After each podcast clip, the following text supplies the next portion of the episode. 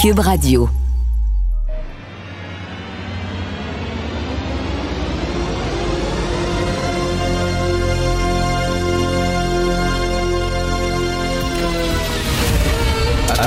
Attention, cette émission est laissée à la discrétion de l'auditeur. Les propos et les opinions peuvent choquer. Peuvent choquer. Oreilles sensibles s'abstenir. Richard Martineau. Martino.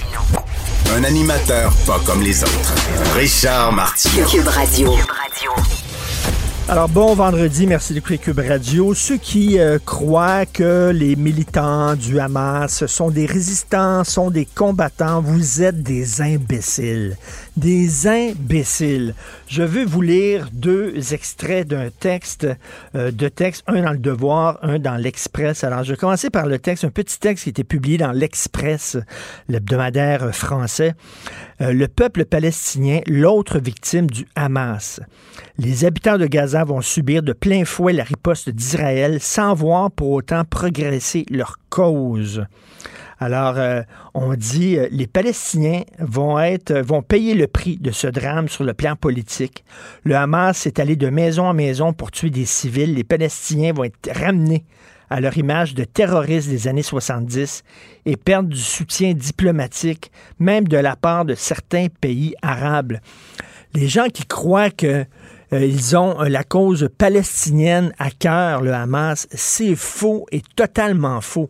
Ce sont des gens qui veulent mener une guerre sainte, éradiquer, exterminer les Juifs de la surface de la planète. Hein.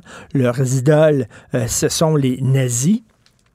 Et ce qu'ils veulent, c'est imposer, bien sûr, un califat.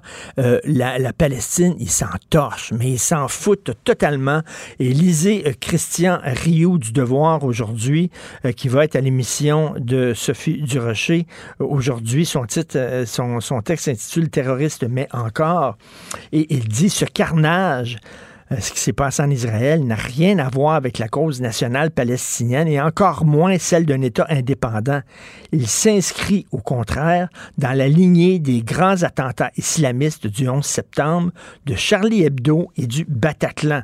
L'idée, il continue Christian Rio, l'idée qu'avec le temps le Hamas deviendrait un interlocuteur sérieux apparaît aujourd'hui comme un leurre.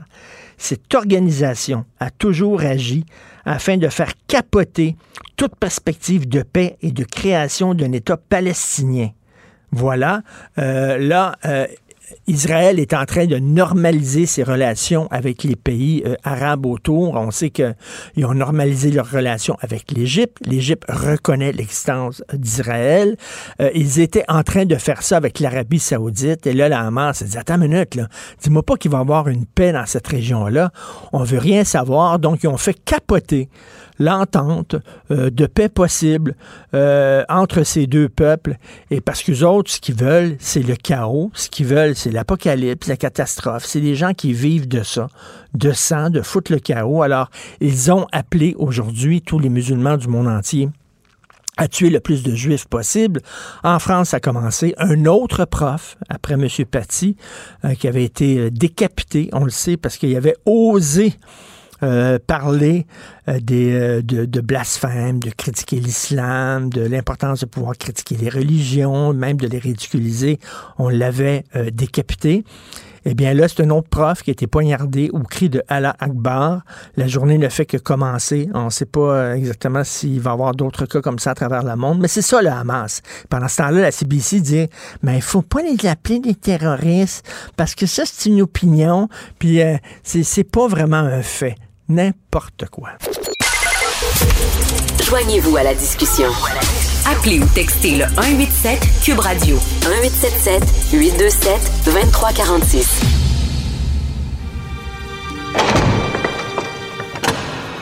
La criminalité, c'est un cycle. Et tu vois, le nouveau procès va se dérouler sans qu'aucun témoin ne se présente à la barre. L'histoire des criminels racontée par l'unique journaliste d'enquête, Félix Séguin. Alors, Félix, JE ce soir, donc, on va apprendre que Ticketmaster s'en met plein les poches. Euh, pour répondre à ta question, la, la, focale sur, euh, sur Ticketmaster ce soir, est-ce que tu t'ennuies un peu, Richard, toi, des, des, des années où on pouvait aller voir des shows à Montréal sans se saigner complètement, sans, sans claquer 300, 400 pièces. Moi, je me rappelle des shows, j'ai eu de très bons spectacles que j'ai vus au Spectrum, au Foufoune électrique, euh, au Métropolis pour une quarantaine de dollars. Là, je viens d'acheter des billets de spectacle pour mes, mes filles qui veulent aller voir Olivia Rodrigo qui est une artiste, euh, une jeune artiste qui remplit des amphithéâtres. Écoute, ça m'a coûté 400 dollars le billet. Le billet, Richard, c'est fou. 400 dollars le billet. Et c'est drôle, hein, parce que tu as des, euh, des euh, groupes, euh, mettons, indépendants qui gueulent contre le capitalisme, mais qui vendent des T-shirts et qui vendent des billets à 400 pièces. Ça me fait assez rigoler. Et souviens-toi, Springsteen, à un moment donné, avait fait une entente avec une carte de crédit, je pense que c'est Mastercard, et les gens qui avaient une Mastercard pouvaient acheter leurs billets avant tout le monde. Là, on parle de Bruce Springsteen, qui était le porte-parole des cols bleus, qui s'associait avec Mastercard oui, qui, qui, et du reste, qui est mon artiste préféré, comme je t'ai déjà dit, et qui m'avait, ben, ben je suis obligé de le mentionner, bien déçu à ce moment-là. Puis je dois te déclarer encore un, billet, là. Euh, je dois déclarer mon, mon billet là, dans cette histoire-là, parce que moi, j'aime voir des shows, j'aime voir des spectacles. J'adore la diffusion de la culture, puis je trouve que quand les quand la culture, c'est ce et l'affaire de euh, multinationales comme Ticketmaster, c'est un frein à la diffusion des musiques, c'est un frein à la diffusion des shows parce que tu n'as plus les moyens d'y aller. Puis c'est important pour moi que quelqu'un puisse s'acheter un billet à un prix raisonnable pour voir un show qu'il veut. Euh, ben c'est primordial. Ben Donc moi, l'attitude de Ticketmaster enfreint cette sacro-sainte règle pour moi que la culture est là pour être diffusée, la musique est là pour être entendue, puis les arts de la scène sont là pour être vus. Alors, euh, ça, honnêtement, ça m'embête, ça me révolte. Même, je suis allé voir sur le site de Ticketmaster, je m'emporte un peu ce matin, je suis allé voir sur le site de Ticketmaster, j'essayais de trouver, voir s'il n'y avait pas des œuvres caritatives. Ticketmaster. Tu sais, là, je prêche pour ma paroisse, mais tout le monde te le dira. La compagnie pour laquelle je travaille, tu travailles, Québécois, mm-hmm. a restauré une banque de films québécois avec Éléphant pour les rendre disponibles à un plus large public, euh, finance des théâtres, finance euh, des activités culturelles, du mécénat, bref, artistique. J'essayais de trouver l'équipe. Il y a d'autres compagnies, euh, tu sais, je veux dire, nommons les choses. Power Corporation le fait aussi. Là.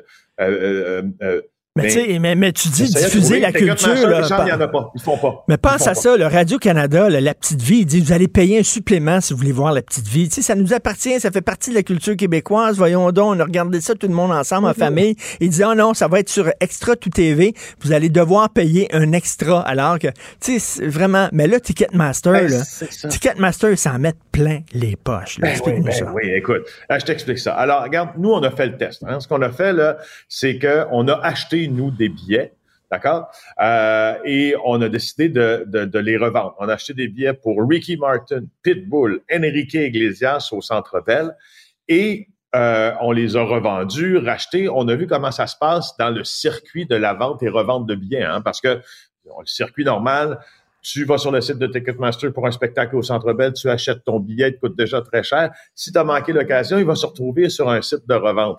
Tu vas l'acheter sur un site de revente, tu vas le payer souvent encore plus cher, mais dans les deux cas, tu vas payer des frais à Ticketmaster. Alors nous, à GIA, en à peine 48 heures, on a fait euh, empocher à Ticketmaster 350 dollars de frais de service pour une paire de billets achetés et revendus. T'imagines? 350 pièces. 350 pièces.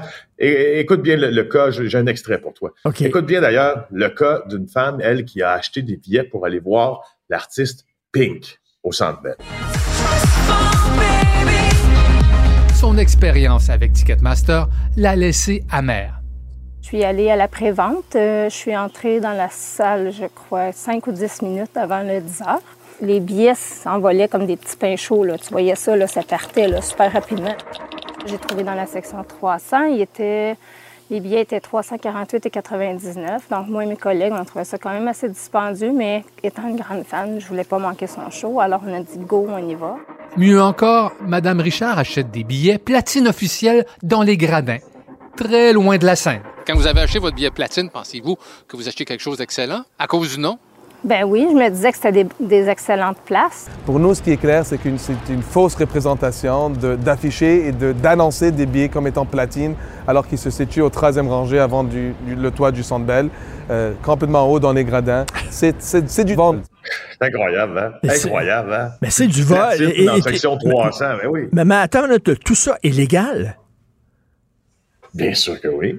C'est tout à fait légal. Tout à fait, tout à fait. Euh, euh, Mais ils se font, Ouais, je m'excuse, je- là, mais ils se font autant d'argent que les scalpers. Non? Ben plus, en fait, plus. Moi, ça, ça- j'ai- fait le test à un moment donné, ça m'a coûté moins cher d'acheter euh, un, un billet par un scalper qu'aller sur un site euh, de revente. Malheureusement, ça, on voulait voir le spectacle, on, on a payé les prix. Alors là, la question maintenant, c'est d'encadrer encadrer cette revente-là. Parce que je te parle de spectacles à grand déploiement, de spectacles euh, d'amphithéâtre euh, ou de grands spectacles extérieurs. Mais je peux te parler de spectacles euh, dans des dans des salles en région aussi où des gens ont acheté des billets sur des sites de revente et on a vendu deux fois la même place. Ah, ben où on s'occupe pas beaucoup, ben oui, ben oui, ben oui, où on s'occupe pas beaucoup des mises à jour aussi. Alors, tu peux acheter ton billet et là, si le spectacle est soit reporté, annulé, modifié, euh, ben tu le sais pas, tu te présentes. Bref, ils font un peu n'importe quoi, tu comprends? Puis nous, on est un peu les dindons euh, de la farce là-dedans. Ben écoute, euh, il est temps qu'on fasse le ménage, non, là-dedans, là, puis qu'à un moment donné, qu'on protège euh, le consommateur. Là, on n'a pas un office de protection du consommateur, nous autres, au Québec? Ben oui, euh, sauf que là, c'est plus, c'est- la disque là, qui prend le bâton Oui. du pèlerin là, dans ça, qui dit que, que l'accumulation des frais démesurés euh, dans les billets de concert, d'événements euh, sportifs, ça c'est moins la disque évidemment, là, mais euh, c'est à cause de l'importante quantité de billets revendus, peu importe la plateforme. Donc, l'idée de base dans ça, pour ceux qui vont à des spectacles, c'est, ce serait d'éviter les tiers, d'éviter les sites de revente. Alors, euh, il n'y a pas mille solutions. Là. Si on leur donne de l'argent sites de revente, ils vont toujours, ils vont toujours exister, tu En vois. tout cas, incroyable. C'est vrai, euh, c'est fou à quel point ça coûte cher. Écoute, je sais qu'on aime, toi puis moi, parler de journalisme. C'est une nouvelle qui vient de tomber. Euh, Tu tu t'es pas au courant encore, mais je veux, je veux t'apprendre ça. Il y a un journaliste de la BBC qui a démissionné parce qu'on l'empêchait d'utiliser le mot terroriste en parlant du Hamas. Exactement comme la CBC. On a fait ça à la CBC Télévision et Radio canadienne. On a dit, envoyé un mémo aux journalistes, n'utilisez pas le mot terroriste parce que c'est une, c'est une opinion, c'est pas un fait. Même chose en Angleterre. Et là, il y a un journaliste qui a dit, ça va faire. Écoute, si des gens qui Oh. décapitent des bébés ne sont pas des terroristes, Félix, c'est quoi un terroriste? Et lui a décidé de démissionner puis euh, de partir. Ben, coudonc, je, je veux dire, grand bien, euh, face, Ben ouais. grand bien en face euh, au journalisme. C'est une position qui est, qui est- qui est difficile à, qui est facile. Enfin, non, Ok. c'est une véritable position difficile à exercer. Euh, Ben je, oui. je, je, je- tout mon c'est- respect. Ces temps-ci, le mot de dire, c'est très difficile. On marche sur des œufs. On sait qu'aujourd'hui, hein, on a appelé le Hamas, a appelé au meurtre des Juifs. Ça a commencé en Ah. France, à Paris. Un autre professeur, après M. Paty, qui a été poignardé. Euh, deux autres blessés. Ça risque d'être une journée euh, sombre aujourd'hui. Bon week-end malgré tout, Félix. Bon week-end malgré tout. Avis à la gauche. Ben oui, on le sait. Martineau. Ça n'a pas de bon sens comme il est bon. Vous écoutez Martineau. Cube, Cube Radio. Cube Radio. Cube Radio. En direct à LCN. C'est l'heure de notre rendez-vous avec Richard Martineau à Cube Radio. Salut Richard. Salut Jean-François. Écoute, le Conseil national de recherche du Canada a créé une nouvelle bourse postdoctorale. Ça, les études de postdoctorat, c'est bon, tu sais, tu maîtrise, doctorat. Après ça, postdoctorat, c'est pendant deux ans tu étudies là. C'est très pointu. Alors, on va payer tes études pendant deux ans. C'est une nouvelle bourse. Et la bourse sera attribuée chaque année à une personne récemment diplômée d'un doctorat qui s'identifie comme femme. Pas une femme, là. Une personne qui s'identifie comme femme. Donc, mon cousin Johnny, qui a un doctorat à l'Université de la vie, s'il veut un post-doctorat, il n'y a rien qu'à mettre une robe, puis à dire qu'il est une femme, et il risque d'avoir la bourse. As-tu déjà vu Johnny en robe? C'est à s'y méprendre. Je te dis, là, on Ah ne ouais, voit pas la doit- différence. Alors, maintenant, on dit pas femme, on dit homme qui s'identifie comme femme. Alors, toi, j'imagine, tu t'identifies comme homme, Jean-François. Voilà, ça, c'est le Centre national de recherche du Canada. Euh, Pas sûr que l'Université de la vie euh, entre dans les critères, Ah non, cependant. Ah, Il y, a- il y a beaucoup de diplômés de l'Université de la vie, on a vu ça dans les dernières années. Euh, tu voulais saluer cette bonne nouvelle ce matin, Richard, que le Québec va cesser de financer les études à rabais pour les étudiants canadiens qui euh, ont choisi le Oui. Québec là, pour mener, euh, poursuivre leur cours. Et là, pas d'ironie, pas de satire, pas de deuxième degré. C'est vraiment, j'applaudis à trois mains. Écoute, on a eu une euh, semaine difficile. On risque d'avoir Ouais. une journée difficile aujourd'hui. Alors, je pense qu'on a besoin de bonnes nouvelles. Tiens, au Québec, ça coûtait 200 millions de dollars au Québec pour financer les études universitaires des Canadiens qui venaient étudier dans une université, nous autres, euh, euh, anglophones au Québec, parce que nous autres, on, on y est fin. On y était fin. Fait que nous autres, on leur payait leurs études, puis ça coûtait pas cher. Eux autres, là, étudier en droit et en médecine dans leur province, c'était fou, c'était super cher. Ils disaient, Hey, au Québec, ça coûte pas cher. On va aller au Québec. On va vivre dans le ghetto McGill pendant deux, trois ans. On va parler rien qu'anglais. On va étudier là-bas, pas cher, puis après ça, on va lever les on va retourner chez nous. On va retourner chez nous, puis nous autres, on finançait la formation de ces gens-là, puis ça nous donnait strictement rien. Ben ouais. Parce qu'on est fin. Fait que là, heureusement, bravo au ministre Jean-François Roberge et à la ministre Pascal Derry qui ont mis leur culotte puis qui ont dit ça va faire, Christy, à un moment donné. Alors, ça coûtait, écoute, euh, ça, ça coûtait 8 992 dollars, par exemple, étudier. Là, ça va coûter 17 000 dollars. Hein, c'est presque le double euh, en disant, là, ben, c'est le double, en disant, écoutez, là, à un moment donné, ça va faire. Même chose avec les étudiants étrangers qui venaient ici dans les universités anglophones puis qui repartaient chez eux. Alors là, ça, va coûter plus cher. Puis avec l'argent qu'on va dégager, on va pouvoir financer les institutions d'enseignement francophones qui, on le sait, sont sous-financées par rapport aux institutions d'enseignement anglophones. Ça, c'est agir. Ça, c'est dire, il y a un problème, on va agir. On chiale tout le temps contre le gouvernement quand ils ont les deux pieds dans la même bottine. Ils ont agi. C'est une sacrée bonne mesure. Bravo vraiment à, à la ministre euh, Derry et au ministre Roberge. Pas de deuxième degré, pas d'accessoires, pas de Ah chien en os, rien de ça. T'es d'un positivisme ce matin, c'est magnifique. Incroyable, oui. Euh, tu voulais nous parler également d'une cause. Les Hells Angels sont rendus jusqu'en Cour suprême pour défendre leurs droits. Ça fait dix ans que ça dure. Écoutez, ça, c'est en Colombie-Britannique. C'est la branche de Colombie-Britannique des Hells Ouais. Angels. OK? La Colombie-Britannique, ils ont saisi, euh, il y a eu des descentes, qui ont saisi les biens des Hells Angels, dont trois bunkers. Et là, ils revendent les bunkers. Et là, les Hells, ils disent, Ben, ça nous appartient, ces bunkers-là. Fait qu'ils sont allés jusqu'en Cour suprême. Ils voulaient se rendre jusqu'en Cour suprême. Ils voulaient se faire entendre en disant, nous autres, vous n'avez pas le droit de revendre nos bunkers, c'est à nous autres. Et là, la Cour suprême de la Colombie-Britannique a dit, on veut rien savoir de vous entendre. Mais t'imagines, les Hells Angels, c'est comme si c'était une entreprise. Ils ont un avocat, puis on dit, vous n'avez pas le droit. On va se Oui. représenter, on va aller à la Cour suprême. Vous n'avez pas le droit de vendre nos bunkers à nous autres, comme si c'était les Hells Angels Inc. Mais tu le sais d'ailleurs qu'ils ont un Ouais. site Internet, hein, de Big Red Machine. Et si tu te promènes avec un logo des Hells Angels, puis tu payes pas un copyright, ou tu n'as pas demandé la permission, ils sont pas contents. Là. Ils vont te poursuivre. C'est comme, Euh. ils, ont, ils ont pignon sur rue. Je veux dire, ils ont un bunker, euh, ils ont leurs uniformes et tout ça. C'est c'est complètement hallucinant. Verrais-tu la mafia comme ça en disant, ben là, la, la mafia, là, ça n'a pas de sens, on va aller défendre nos droits auprès de la Cour suprême. Ça faisait dix ans que ça dure.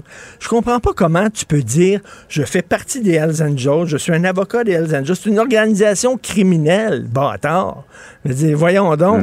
Alors là, heureusement, la Cour suprême a dit, on ne veut pas vous entendre, retournez chez vous. Alors là, ils ont perdu leurs trois bunkers. C'est qu'ils vont faire leur party maintenant. T'as pas un sous-sol à louer, toi, quelque de- chose comme ça? Ben oui, c'est en vertu de la loi sur les biens de la criminalité. Quand Ben ça a oui. été, on peut prouver que ça a été obtenu criminellement. Dans le cas des Hells Angels, la, la preuve doit être quand même assez facile à faire.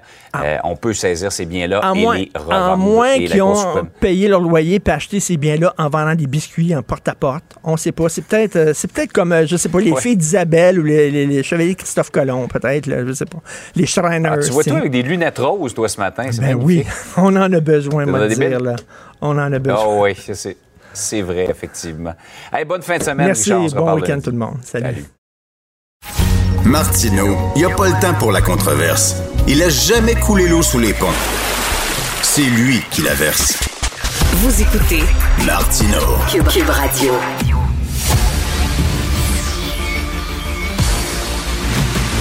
Jean-François Lisée. On va juste dire qu'on est d'accord. Thomas Mulcair. Je te donne 100 raison. La rencontre. C'est vraiment une gaffe majeure. Tu viens de changer de position. Ce qui est bon pour Pitou est bon pour Minou. La rencontre. Lisée. Mulcair. Jean-François, on ne crachera pas dans la soupe. Monsieur euh, Jean-François Roberge et Madame Pascal Derry ont serré la vis aux universités anglophones. Qu'est-ce que tu en penses? Oui, alors, euh, écoute, je pense que, bon, d'abord, c'est une anomalie euh, qui euh, fait de nous, puis moi je le dis depuis très longtemps, euh, les, les sociodémocrates idiots d'Amérique du Nord. C'est-à-dire que longtemps, on a laissé des étudiants anglophones euh, venir ici à, à, Bakou et profiter de la magnifique ville de Montréal euh, et retourner chez eux. Donc, ils ont d'une part des, des droits de scolarité sociodémocrates très bas, et ils s'en vont ensuite vivre des vies de millionnaires à Toronto, Vancouver, euh, San Francisco ou Chicago. Alors, ça fait très longtemps que je dis, écoutez, non, alors je, veux bien qu'on accueille des étudiants étrangers ici, mais à eux, on va leur charger le au moins le coût réel de leurs études. Euh, tant mieux si euh, leur présence fait en sorte de, de, créer plus de vie économique, mais c'était avant qu'on se rende compte que l'augmentation fulgurante du nombre d'anglos au centre-ville de Montréal euh, est une pression sur l'anglicisation du centre-ville. Alors donc, c'était la moindre des choses de dire, écoutez, euh, là, vous faites du, euh, du, du bargain, euh, du bargain study, c'est-à-dire que pour le même cours à Toronto, vous payez 35 000, puis au Québec, vous payez 15 000. Ben, c'est sûr que vous allez venir au Québec, vous allez retourner à Toronto après. C'est que là, la grande difficulté, c'est de dire, bon, en, en ce moment, comme on charge pas ce que ça coûte, on finançait à 200 millions de dollars par année les études des Canadiens anglais. Si les francophones qui vont à Toronto avaient eu une réduction équivalente, on aurait pu dire ben, il y a une réciprocité, mais évidemment, il n'y en a pas. Ce qui fait que là, on ne fait que rétablir la normalité des choses. Et Mme Derry, ce qu'elle dit, c'est cet argent supplémentaire parce qu'elle prévoit qu'il n'y aura pas une baisse euh, significative du nombre d'étudiants qui vont venir parce qu'ils sont prêts à payer ce prix-là parce que c'est même pas le prix euh, maximal mm. qui est chargé à Toronto et donc l'argent supplémentaire, donc peut-être environ 200 millions, elle va l'investir dans les universités francophones qui sont pour l'instant sous-financées si on les compare aux universités anglophones. Voilà. Alors moi, je, trouve que c'est un très bon premier pas. Tom, qu'est-ce que tu en penses? Ben, on va, je vais commencer avec un, élément euh, que Jean-François vient d'affirmer parce que c'est une affirmation, parce qu'il n'y a pas de science qui sous-tend ce qu'il dit là, qu'il y a une, une situation linguistique qui s'empire à Montréal à cause de la présence d'étudiants étrangers dans les universités anglophones. Même notre nouveau commissaire euh, à la langue française dit qu'il n'y a pas de preuve de ça. on, va, on va arrêter ça là. Par ailleurs, ce qui est intéressant de noter, bon, tu, je t'ai pas interrompu. D'habitude, Jean-François, tu, oui, mais tu m'interromps pareil, deux fois plutôt qu'une. Euh, notre, euh, oui, oui, je te donnerai la parole tantôt, Jean-François. Allez, Tom. oui, je t'écoute. Alors, euh, ben, écoute, vas-y, Jean-François, parce que c'est très pénible ce que tu es en train de faire intentionnellement. Non, non, allez, allez, allez, allez, Tom, parce que là, en plus, avec le délai, là, ça, ça devient difficile. Allez, Tom, vas-y. Alors, on a eu la semaine dernière une élection partielle où la CAQ s'est fait euh, donner son derrière par le Parti québécois. C'est pas étranger à cette décision, décision qui est purement politique. Il n'y a aucune information objective, étude validée qui sous-tend qu'il y a une dégringolade euh, de la quantité de Français à Montréal en raison de ces étudiants étrangers. Je conteste aussi l'affirmation sans preuve de la part de Jean-François lorsqu'il dit que ces étudiants étrangers viennent ici à bas prix et sacrent leur camp. Au contraire, ils contribuent énormément à la vitalité de Montréal et il y a un très grand nombre qui choisissent de rester. J'étais par hasard attablé la semaine dernière avec un bon ami, prof d'université euh, en Ontario, avec sa nièce qui était en quatrième année de droit à McGill. Elle est aujourd'hui parfaitement bilingue, quelque chose qu'elle n'avait pas avant, et elle va avoir une carrière où le Québec va toujours faire partie majeure de, ce qu'elle va pouvoir faire et entreprendre. Et on avait Éric Gérard, notre ministre des Finances, la semaine dernière, puis une contradiction flagrante avec ces deux positions de la CAQ. Un, on s'attaque aux universités anglophones. Parenthèse, McGill vient d'être coté parmi les 50 meilleurs au monde par The Times qui a publié sa liste annuelle hier. Eric Girard dit par ailleurs, Montréal est beaucoup plus pauvre que Toronto parce qu'on n'arrive pas à attirer les cerveaux, les entreprises et tout ce qui vient avec. Et on pose un geste comme celui-là qui est fermé et qui vise justement à fermer la porte. Ben, visiblement, Jean-François voulait intervenir. Alors, on va le laisser. Vas-y. Euh, je suis à, la radio, donc que vous pouvez attendre 10 minutes? Je vous remercie. Euh, c'est mon, serrurier, je suis désolé. bon, alors, je suis en désaccord avec tout ce que vient de dire Tom, sans exception.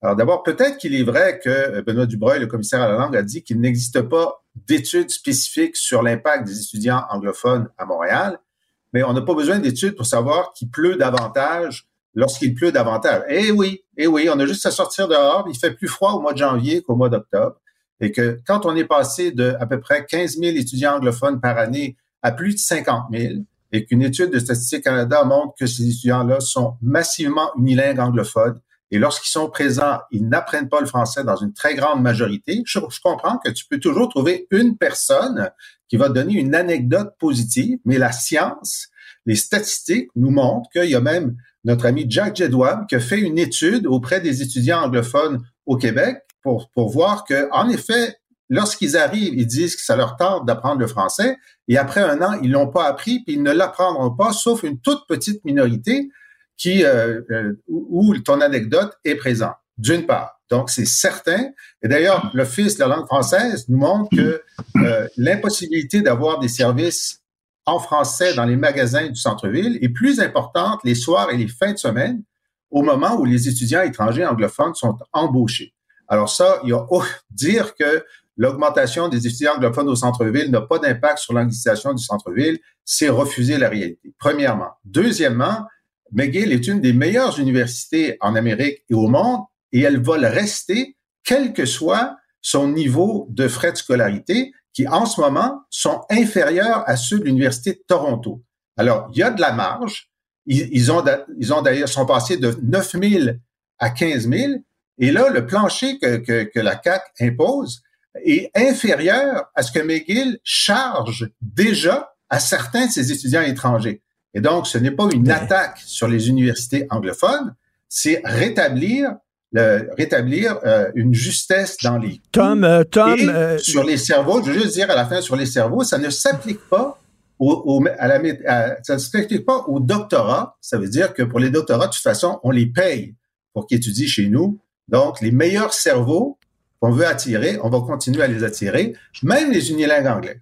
Tom, euh, j'ai euh, demeuré pendant, ben, en pendant deux ans jusqu'à tout récemment au coin de Peel et Sherbrooke. Là, tu connais certainement le gratte-ciel qui euh, s'appelle le quartier. J'étais là, là, il y a quelque temps, et en plein dans le ghetto McGill. C'était en anglais, en anglais, en anglais, en anglais.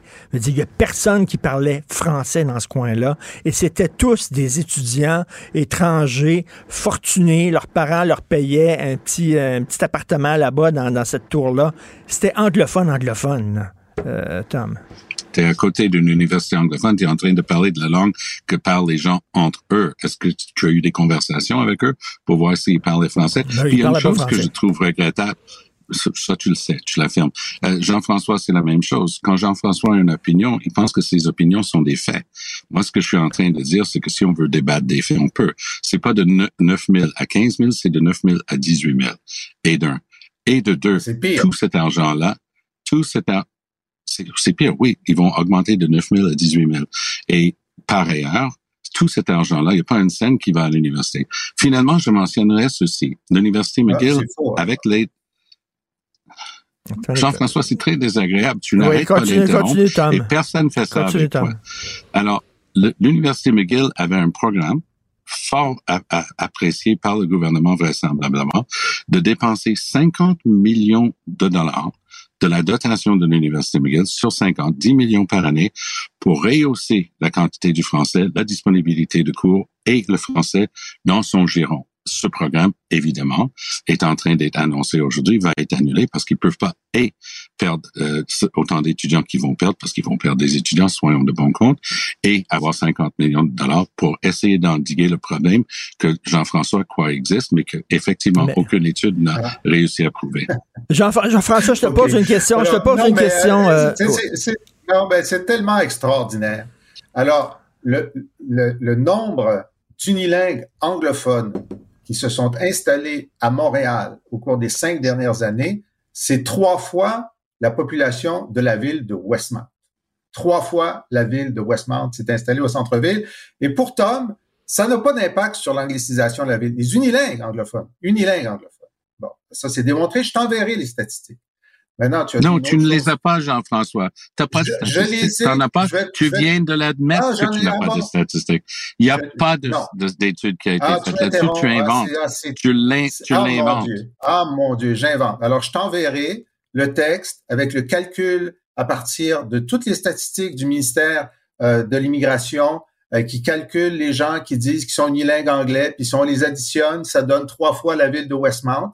Alors, tu peux ne pas croire les faits, comme tu aimes le faire, mais ça, ce sont des faits qui, qui sont tirés des statistiques gouvernementales québécoises. Par ailleurs, non. Euh, par ailleurs, non, non, par ailleurs, il est faux de dire que euh, euh, l'université euh, McGill euh, va, va je veux dire, il charge 26 000, il charge 26 000 à un certain nombre de leurs étudiants déjà, et leurs salles sont pleines. Alors, ce que le gouvernement fait, ils disent, ben là, on vous, on vous impose un plancher à 18 000, mais vous chargez déjà 26 000 un certain nombre d'entre eux. Alors, comment peux-tu dire que ça va avoir un impact significatif négatif, franchement? Ben, parce que ce que tu viens de dire là, tu mélanges des choses qui sont complètement différentes. Tu es en train de parler des, des, des sommes qui sont chargées pour aller assister au des, Hotels School of Business, l'école HEC de Miguel qui s'appelle Des Hôtels. Et oui, ils chargent depuis des années et des années beaucoup plus que la norme, mais on est en train de parler des droits de, scolarité normaux, qui sont chargés auparavant 9 000, ça passe à 18 000. C'est une évidence que ça va avoir un effet pour étrangler les admissions. Et d'un, et de deux, tu n'arrête pas de confondre deux choses. La présence d'un nombre de personnes et son effet sur le fait français à Montréal. C'est une anglicisation qui est affirmée, mais désolé de te l'apprendre, Jean-François, tes opinions ne sont pas des faits. Si tu peux me dire que tu vas m'envoyer des statistiques, il n'y a aucun bon, Jean, Jean-François, vous êtes dans des, dans des chicanes d'études et de statistiques. Je, veux te, poser une question, Jean-François. Jean-François, je vais te poser une question. Est-ce qu'on devrait aussi augmenter les frais de scolarité pour les étudiants canadiens francophones? Bon, alors, d'abord, il y a deux choses. je trouve que le déni du réel de Tom excède vraiment ce qu'on a entendu au cours des trois dernières années, parce que d'affirmer qu'une augmentation significative du nombre de résidents unilingues anglophones au centre-ville de Montréal n'a pas d'impact sur l'anglicisation du centre-ville, ça, quand tu dis ça, tu t'exclus de la discussion raisonnable. Ça, c'est une chose. L'autre chose, c'est que euh, moi, j'ai toujours dénoncé aussi le fait qu'on finance les études montréalaises en français ou en anglais des fils français de millionnaires. Un fils français de millionnaire va avoir euh, une subvention pour venir étudier au Québec. Moi, j'ai toujours dit, écoutez, on va faire comme Sciences Po Paris. Sciences Po Paris, c'est une belle institution. Elle dit au monde entier, si vous voulez venir chez nous et que vous êtes pauvre, vous êtes pauvre chez vous, on va vous donner des bourses. Si vous êtes riche, on vous en donnera pas. Alors, qu'on fasse ça pour hmm. tous les étudiants francophones de la planète, et si tu es pauvre à Moncton ou à Port-au-Prince, on va t'aider. Hmm. Mais si tu es riche à Moncton ou euh, au Sénégal, on t'aidera pas. Moi, j'appelle à faire ça. Bon, j'imagine que vous êtes d'accord là-dessus, Tom, sur ce point-là. Sur le point antérieur, je veux quand même restituer les faits parce que Jean-François n'arrête pas d'affirmer que c'est un fait qu'il y a une anglicisation de Montréal. Et ce que je lui réponds à chaque fois, c'est qu'il n'y a aucune preuve que c'est un fait. Et c'est ça qui est dangereux parce que c'est un préjugé. Il préjuge une situation qui n'a pas été étayée, notamment par le commissaire Hollande du Québec. Pour ce qui est des gens oh, qui viennent d'ailleurs, ça devrait être la même chose pour tout le monde, mais évidemment, ça va s'appliquer qu'aux universités anglophones. McGill va, va avoir le plus lourd dette à payer là-dessus. Concordia va avoir des, problèmes aussi parce qu'eux, ils accueillent justement des gens de beaucoup plus de, partout au monde. Mais c'est la petite université Bishops près de Sherbrooke euh, qui reste euh, dans la plus grosse difficulté. Ben, de tout on réglera pas votre conflit aujourd'hui. Visiblement, vous êtes... on est avec quelqu'un qui dit que Statistique Canada n'a pas euh, établi euh, l'an dernier non, non, Jean-François, arrête. Jean-François, et que, et que le commissaire à la langue ne dit pas ça alors qu'il dit exactement le contraire. Alors bon, écoute, euh, c'est pas sérieux. On termine en disant let's agree to disagree ou let's disagree non, to je, disagree. Je suis même pas d'accord d'être d'accord avec quelqu'un qui qui est dans un déni total de l'ensemble de la situation. Franchement. Merci. Merci beaucoup de vous deux. On va finir ça dans une piscine remplie de jello euh, ce week-end. Merci. Bon week-end à vous deux. Merci. Si vous voulez euh, lire euh, le blog de Jean-François Lisée qui commente l'actualité, vous faire parvenir son dernier ouvrage par la bouche de mes crayons, qui est un recueil de ses meilleures chroniques dans le Devoir ou alors vous abonner à son balado, allez sur la boîte à Joignez-vous à la discussion. Appelez ou textez le 187 Cube Radio 1877 827 2346. Je te rappellerai que 1,3 milliard, 44 milliards de dollars. C'est beaucoup, beaucoup d'argent. À partir de cet événement-là, il y a eu un point de bascule. Un directeur de la section argent, pas comme les autres. Yves Daou. C'est le plus grand des vols. Oui, mais c'est un chauffeur Yves, Yves, tu utilises, cette tune-là tellement souvent, je suis en train de penser que ça devient quasiment le thème de ta chronique. Là. Ben, l'affaire, c'est que si les fraudeurs arrêtaient de frauder toutes nos PME puis nos, euh, nos, différents clients, j'arrêterais de le jouer. Là. Mais écoute, Richard a une histoire incroyable ce matin. Des entreprises clientes de la Banque nationale depuis septembre, écoute, nous, on en a recensé 10, là, à qui on a parlé au moins à 4, qui, écoute, ils se sont fait vider leur compte bancaire OK? Puis là, ça peut, je te parle pas de 1 dollar, 2 dollars. Des fois, ça va aller jusqu'à 250 000 dollars. Donc, euh, puis ça, ça s'est fait là en quelques heures. Et là, aujourd'hui, ces gens-là qui se retrouvent avec un compte vide, là, ils sont pas capables de payer leurs fournisseurs, pas capables de payer leurs employés. Et donc, euh, et le modus operandi est toujours le même. Écoute, c'est vraiment fascinant. C'est que ce qu'ils font, là, c'est que ils ont accès à des comptes qui, pourtant, la plupart du temps, sont protégés par un système de double authentification qui est fait par la banque, mhm. mais ils réussissent quand même à rentrer. Et là, ils vont s'inscrire leurs coordonnées comme un des destinataires de virements bancaires à l'intérieur de ton oh! système. OK. Attends, mais là, moi, j'ai ça, la double vérification, puis j'en fais des fois des virements interact. Donc, écoute, là, je suis pas tout seul, il y a beaucoup de gens qui font ça. Donc, ils rentrent, ils se mettent comme destinataire le virement interact, puis ils se font virer de l'argent.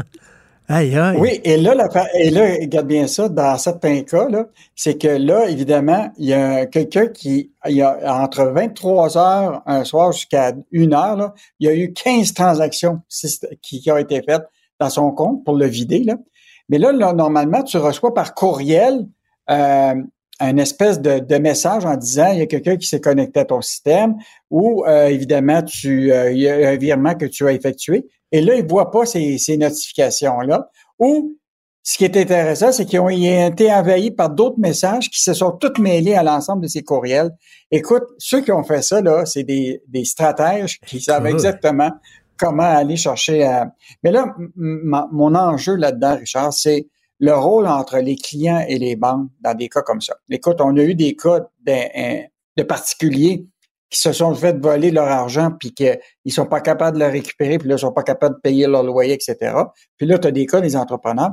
Et les, banques, dans des contextes comme celui-là, là, ce qu'ils font, c'est qu'ils disent, ils vont enquêter. Mais pendant que, pendant que tu enquêtes, là, Le problème, c'est que là, tu n'as toujours pas d'argent dans ton compte. Puis moi, je pense qu'il faut arriver à un moment un système de, comme euh, l'automobile, de no fault. OK?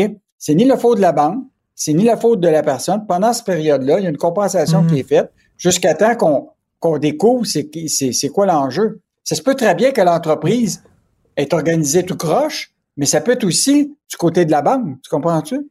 Écoute, ils, Donc, sont, euh, ils sont forts en maudit. Tu sais, des fois, tu regardes Mission Impossible, puis le gars, il sort son ordinateur, puis il rentre dans le système, puis tout ça. Puis là, t'es là, wow, wow, wow, capitaine. Tu sais, voyons donc, ça n'a pas de sens. Mais Christy, c'est ça qu'ils font. Et d'ailleurs, le meilleur service, le meilleur conseil qu'on peut donner aux gens, Yves, c'est que tous les jours, avant d'aller vous coucher, allez voir sur votre site là, de carte de crédit puis de compte en banque sur votre ordinateur pour voir si tout est correct. Faites cette vérification-là tous les mais Richard, jours. une un- mais euh, tu fais ça, mais une carte de crédit, si tu as une transaction qui n'a pas été bonne, là, la carte de crédit, en général, il te rembourse. OK? Ça, il en général, là, à 90% du temps. Mais dans un cas où c'est une fraude dans laquelle tu te fais vider de l'argent dans ton compte, euh, ben là, écoute, euh, moi, je pense que les banques doivent réagir plus rapidement. Écoute, c'était fait au mois de septembre, là, puis encore aujourd'hui, les clients ont toujours pas accès à leur argent. Donc, euh, écoute, septembre, on est rendu au mois d'octobre. Donc, euh, écoute, il y a quelque chose qui marche pas dans ce système de compensation-là pour aider les gens qui se font... euh, je comprends très bien que la banque, tu comprends-tu, elle dit, ben, c'est peut-être sa responsabilité parce que son système informatique est mal organisé, mais dans bien des cas, ça peut être bien possible que ce soit la banque. Puis là, la banque doit mener une enquête plus longue avec la police, etc. Donc, Mais- euh, les gens vont se retrouver sans argent. Mais écoute, la- le problème, c'est que les hackers, ils sont tout le temps un coup d'avance des, des- des experts en sécurité qui, qui travaillent pour les banques puis pour les grosses entreprises. Les hackers en connaissent plus, ils en savent plus, ils sont plus vite. Ils arrivent avec des nouvelles façons de contourner le mur qu'eux autres ont créé. Hey, écoute, c'est vraiment un sacré problème. Moi, Richard, j'ai une solution pour les banques. C'est quoi qui engage des hackers? Ben oui. Ben oui. Les autres, ils vous doivent- qui engagent des hackers, les autres, ils savent comment ça fonctionne pour empêcher leurs confrères de pouvoir contre-attaquer.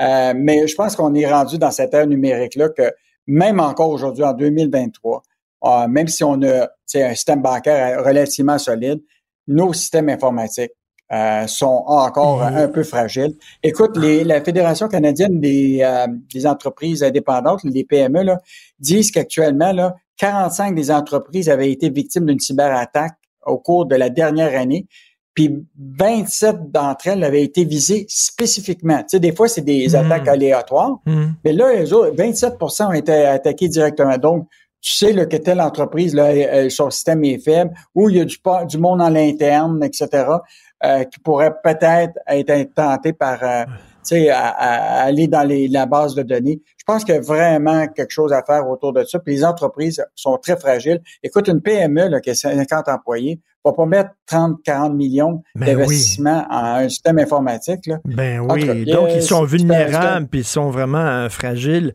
Euh, Legault, François Legault a soif d'énergie. Il dit qu'il va avoir d'autres barrages. Bon, euh, hier, c'était l'inauguration en grande pompe là, de l'immense complexe de la Romaine. Écoute, quand tu regardes la date là, de, de la construction de tout ça, au moment où ça a débuté, là, écoute, on parle de 14 ans de temps avant d'avoir une nouvelle, un nouveau barrage. Imagine-toi, là, on est dans une situation où on va manquer d'électricité. Même si on prévoit un barrage, là, euh, c'est sûr que Richard et moi, on- toi et moi, on verra pas ça. on verra pas le nouveau barrage parce que ça va être dans 15 ans. Puis les délais sont, tu sais, tu sais comment les délais sont, sont, sont là. Mais écoute, j'écoutais la conférence de presse hier des, euh, de, à la fois de François Legault, il y avait Pierre Fitzgibbon, évidemment la nouvelle sortie publique de Michael Sabia. C'était la première fois qu'on le voyait comme PDG euh, de la, Ben oui. d'Hydro-Québec. Écoute, il me fa- tu te rappelles-tu du film Zelig, toi, avec Ben Willie oui. Allen? oui. Bon, ben, Willie Allen, quand il se retrouvait des Chinois, il avait l'air d'un Chinois. Quand Là, j'ai eu l'impression que il, il est un peu comme Zelig. C'est- Là, tout à coup, tu vois Michael Sabia, il est PDG d'Hydro-Québec. Mais tout récemment, je le voyais comme PDG de la Caisse. Puis un autre moyen, moment, je le voyais comme sous-ministre des Finances. Il est partout. Il est partout. C'est qui le gars à côté du pape? C'est Michael Sabia. Écoute, non, mais euh, face à, à part, là, évidemment, il y a des enjeux stratégiques par rapport à l'hydroélectricité. On le sait qu'on on a- va manquer d'électricité. On a deux gros contrats qui s'en viennent avec le New York pour lequel on doit livrer. On a l'objectif de la carboneutralité euh, d'ici 2050 pour que au moins on soit efficace de, façon énergétique. Euh, les voitures électriques qui s'en viennent, euh, tous les projets industriels que Pierre Fitzgibbon dit, écoute, j'en ai pour des centaines de projets là, qui va nécessiter de l'électricité. Écoute, la, la, tâche est énorme. Et là, Michael Sebia s'est annoncé hier qu'il va, d'ici un mois, il va présenter son plan euh, stratégique. Euh, et donc, là-dedans, ça va comprendre toutes les possibilités de hmm. produire de l'électricité au Québec. Même le nucléaire? Oui, il en a parlé. Il a, il a dit D'abord, il, y a deux affaires, Richard. Il y a la question politique, c'est-à-dire l'acceptabilité sociale. Legault a fermé la porte. S'il n'y en a pas d'acceptabilité sociale, il n'y aura pas de nucléaire. Mais en même temps, Michael Sebia a quand même le rôle d'aller évaluer cette, cette option-là. Il peut pas dire que cette option-là n'existe pas. Mais tu sais, Yves, en Europe, ils ont besoin de ça, mais ils n'ont pas de cours d'eau comme nous autres. Là. En Europe, effectivement, ils ont besoin de nucléaire, mais nous autres, avec toutes les rivières, tous les cours d'eau qu'on a, est-ce qu'on a vraiment besoin de nucléaire? La question se pose. Ben, mais le problème, c'est que tu as, un objectif quand même de, de remplir des contrats avec euh, New York. Tu as toute la question des projets industriels. C'est un barrage, ça prend 15 ans là, avant de l'avoir. Et, écoute, t'es mieux d'avoir euh, peut-être qu'on va avoir un appel au peuple d'arrêter de, de, de, faire chauffer notre sécheuse à, à, 6 heures le soir parce qu'on va avoir besoin d'électricité parce que 15 ans, c'est loin maudit là, pour avoir un barrage. Hmm. Et qu'est-ce qu'on va lire? Mais, mais, là, tu dis on sera pas là au prochain barrage. Dans 15 ans, j'espère qu'on va être encore là. là. Je n'ai pas 92 ans dans 15 ans. Non, on va être là, mais on sera peut-être pas là comme commenter ah l'actualité. ça, c'est vrai. qu'est-ce qu'on va lire ce week-end dans le journal? Écoute, euh, euh, Richard, très bonne chronique de Michel Gérard demain à lire. Il a fait le recensement de la création d'emplois dans toutes les provinces du Québec, euh, des provinces du Canada et évidemment le Québec depuis l'arrivée de la CAQ. Écoute, on est le camp de la création d'emplois au, Canada. Et donc, il a fait vraiment une recension. Même les provinces de l'Est créent plus d'emplois que nous autres. En tout cas, c'est incroyable. Donc, euh, Michel euh, va avoir cette chronique-là. Euh, l'autre affaire qui est intéressante, David Descoteaux a rencontré un professeur en statistique à l'Université Laval qui vient de prendre sa retraite. Il était 14 ans. Imagine-toi, il est devenu millionnaire parce qu'il battait toutes les maisons de paris sportifs dans les ligues professionnelles de sport aux États-Unis. c'est un gars, c'est un, un, gars de statistique complètement fou et il a réussi à, à, gagner sur les paris sportifs. Et là, il est devenu millionnaire et il a pris sa retraite comme professeur. Or, il nous explique tout ça, comment des anecdotes, comment il a réussi à battre les, les paris sportifs des ligues professionnelles. Euh, et donc, euh, et en terminant, je te, je te dis là, euh, ce qui est intéressant, c'est que là, as-tu acheté tes bonbons pour l'Halloween, toi là? Non, pas tout, mais ça va coûter cher, hein? Les bonbons cette année ah pour l'Halloween? Bon, écoute, on a une bonne chronique de consommation là. Combien tu dois dépenser pour les petits monstres qui vont venir à ta porte là? Évidemment. C'est sûr que tu peux dépasser comme 500 dollars, mais tu peux en dépasser moins. Euh, dépendant comment tu, euh, ton portefeuille se, se, se, comporte. Donc, euh, très bonne section ce week-end. Ben écoute, on va regarder ça. Et moi, moi, ça me fascine les gens là, qui mettent des décorations de fous pendant l'Halloween. Ça va coûter une fortune, ces décorations-là. Ils sont quasiment plus fous de l'Halloween que les enfants même. Donc, on va lire ça. Merci beaucoup. Bon week-end, Yves Salut, Salut. bon week-end. Martino, souvent imité, mais jamais égalé. Vous écoutez Martino, Cube, Radio. Alors, je reçois en studio le gars le plus gentil de tout le showbiz euh, québécois. tellement gentil, des fois, tu te dis, non, ça doit être fake. Ça se peut pas, quelqu'un fait de même. Ça n'a pas de sens. C'est pas fake. C'est vrai, il est gentil de même. Jean-Marie Lapointe, auteur, comédien, conférencier. Jean-Marie, salut. T'es fait une belle entrée, ça. Mais c'est vrai, t'es tellement gentil. Écoute, et tu viens de publier un livre, euh, Notre dernier voyage, préfacé par Marina Orsini. C'est sur mhm. ta la relation, en fait, tout, le temps que tu as passé avec ton père alors qu'il était en fin de vie. Mhm. Euh, et euh, je, veux dire, des, livres témoignages, il y, en a eu beaucoup. On aime ça beaucoup au Québec. Mhm. La construction de ton livre est très le fun. Elle est très mm. originale parce que c'est pas rien que euh, linéaire, de façon chronologique, un récit mm-hmm. personnel. Il y a un côté récit, mais en même temps, tu as des dialogues avec ton père. Des dialogues qui ont l'air quasiment des, pages de cinéma, des dialogues de film. Tu as un dialogue avec Joanne de Montigny, qui est une spécialiste du deuil, d'accompagnement dans le deuil. Une sommité mondiale, hein?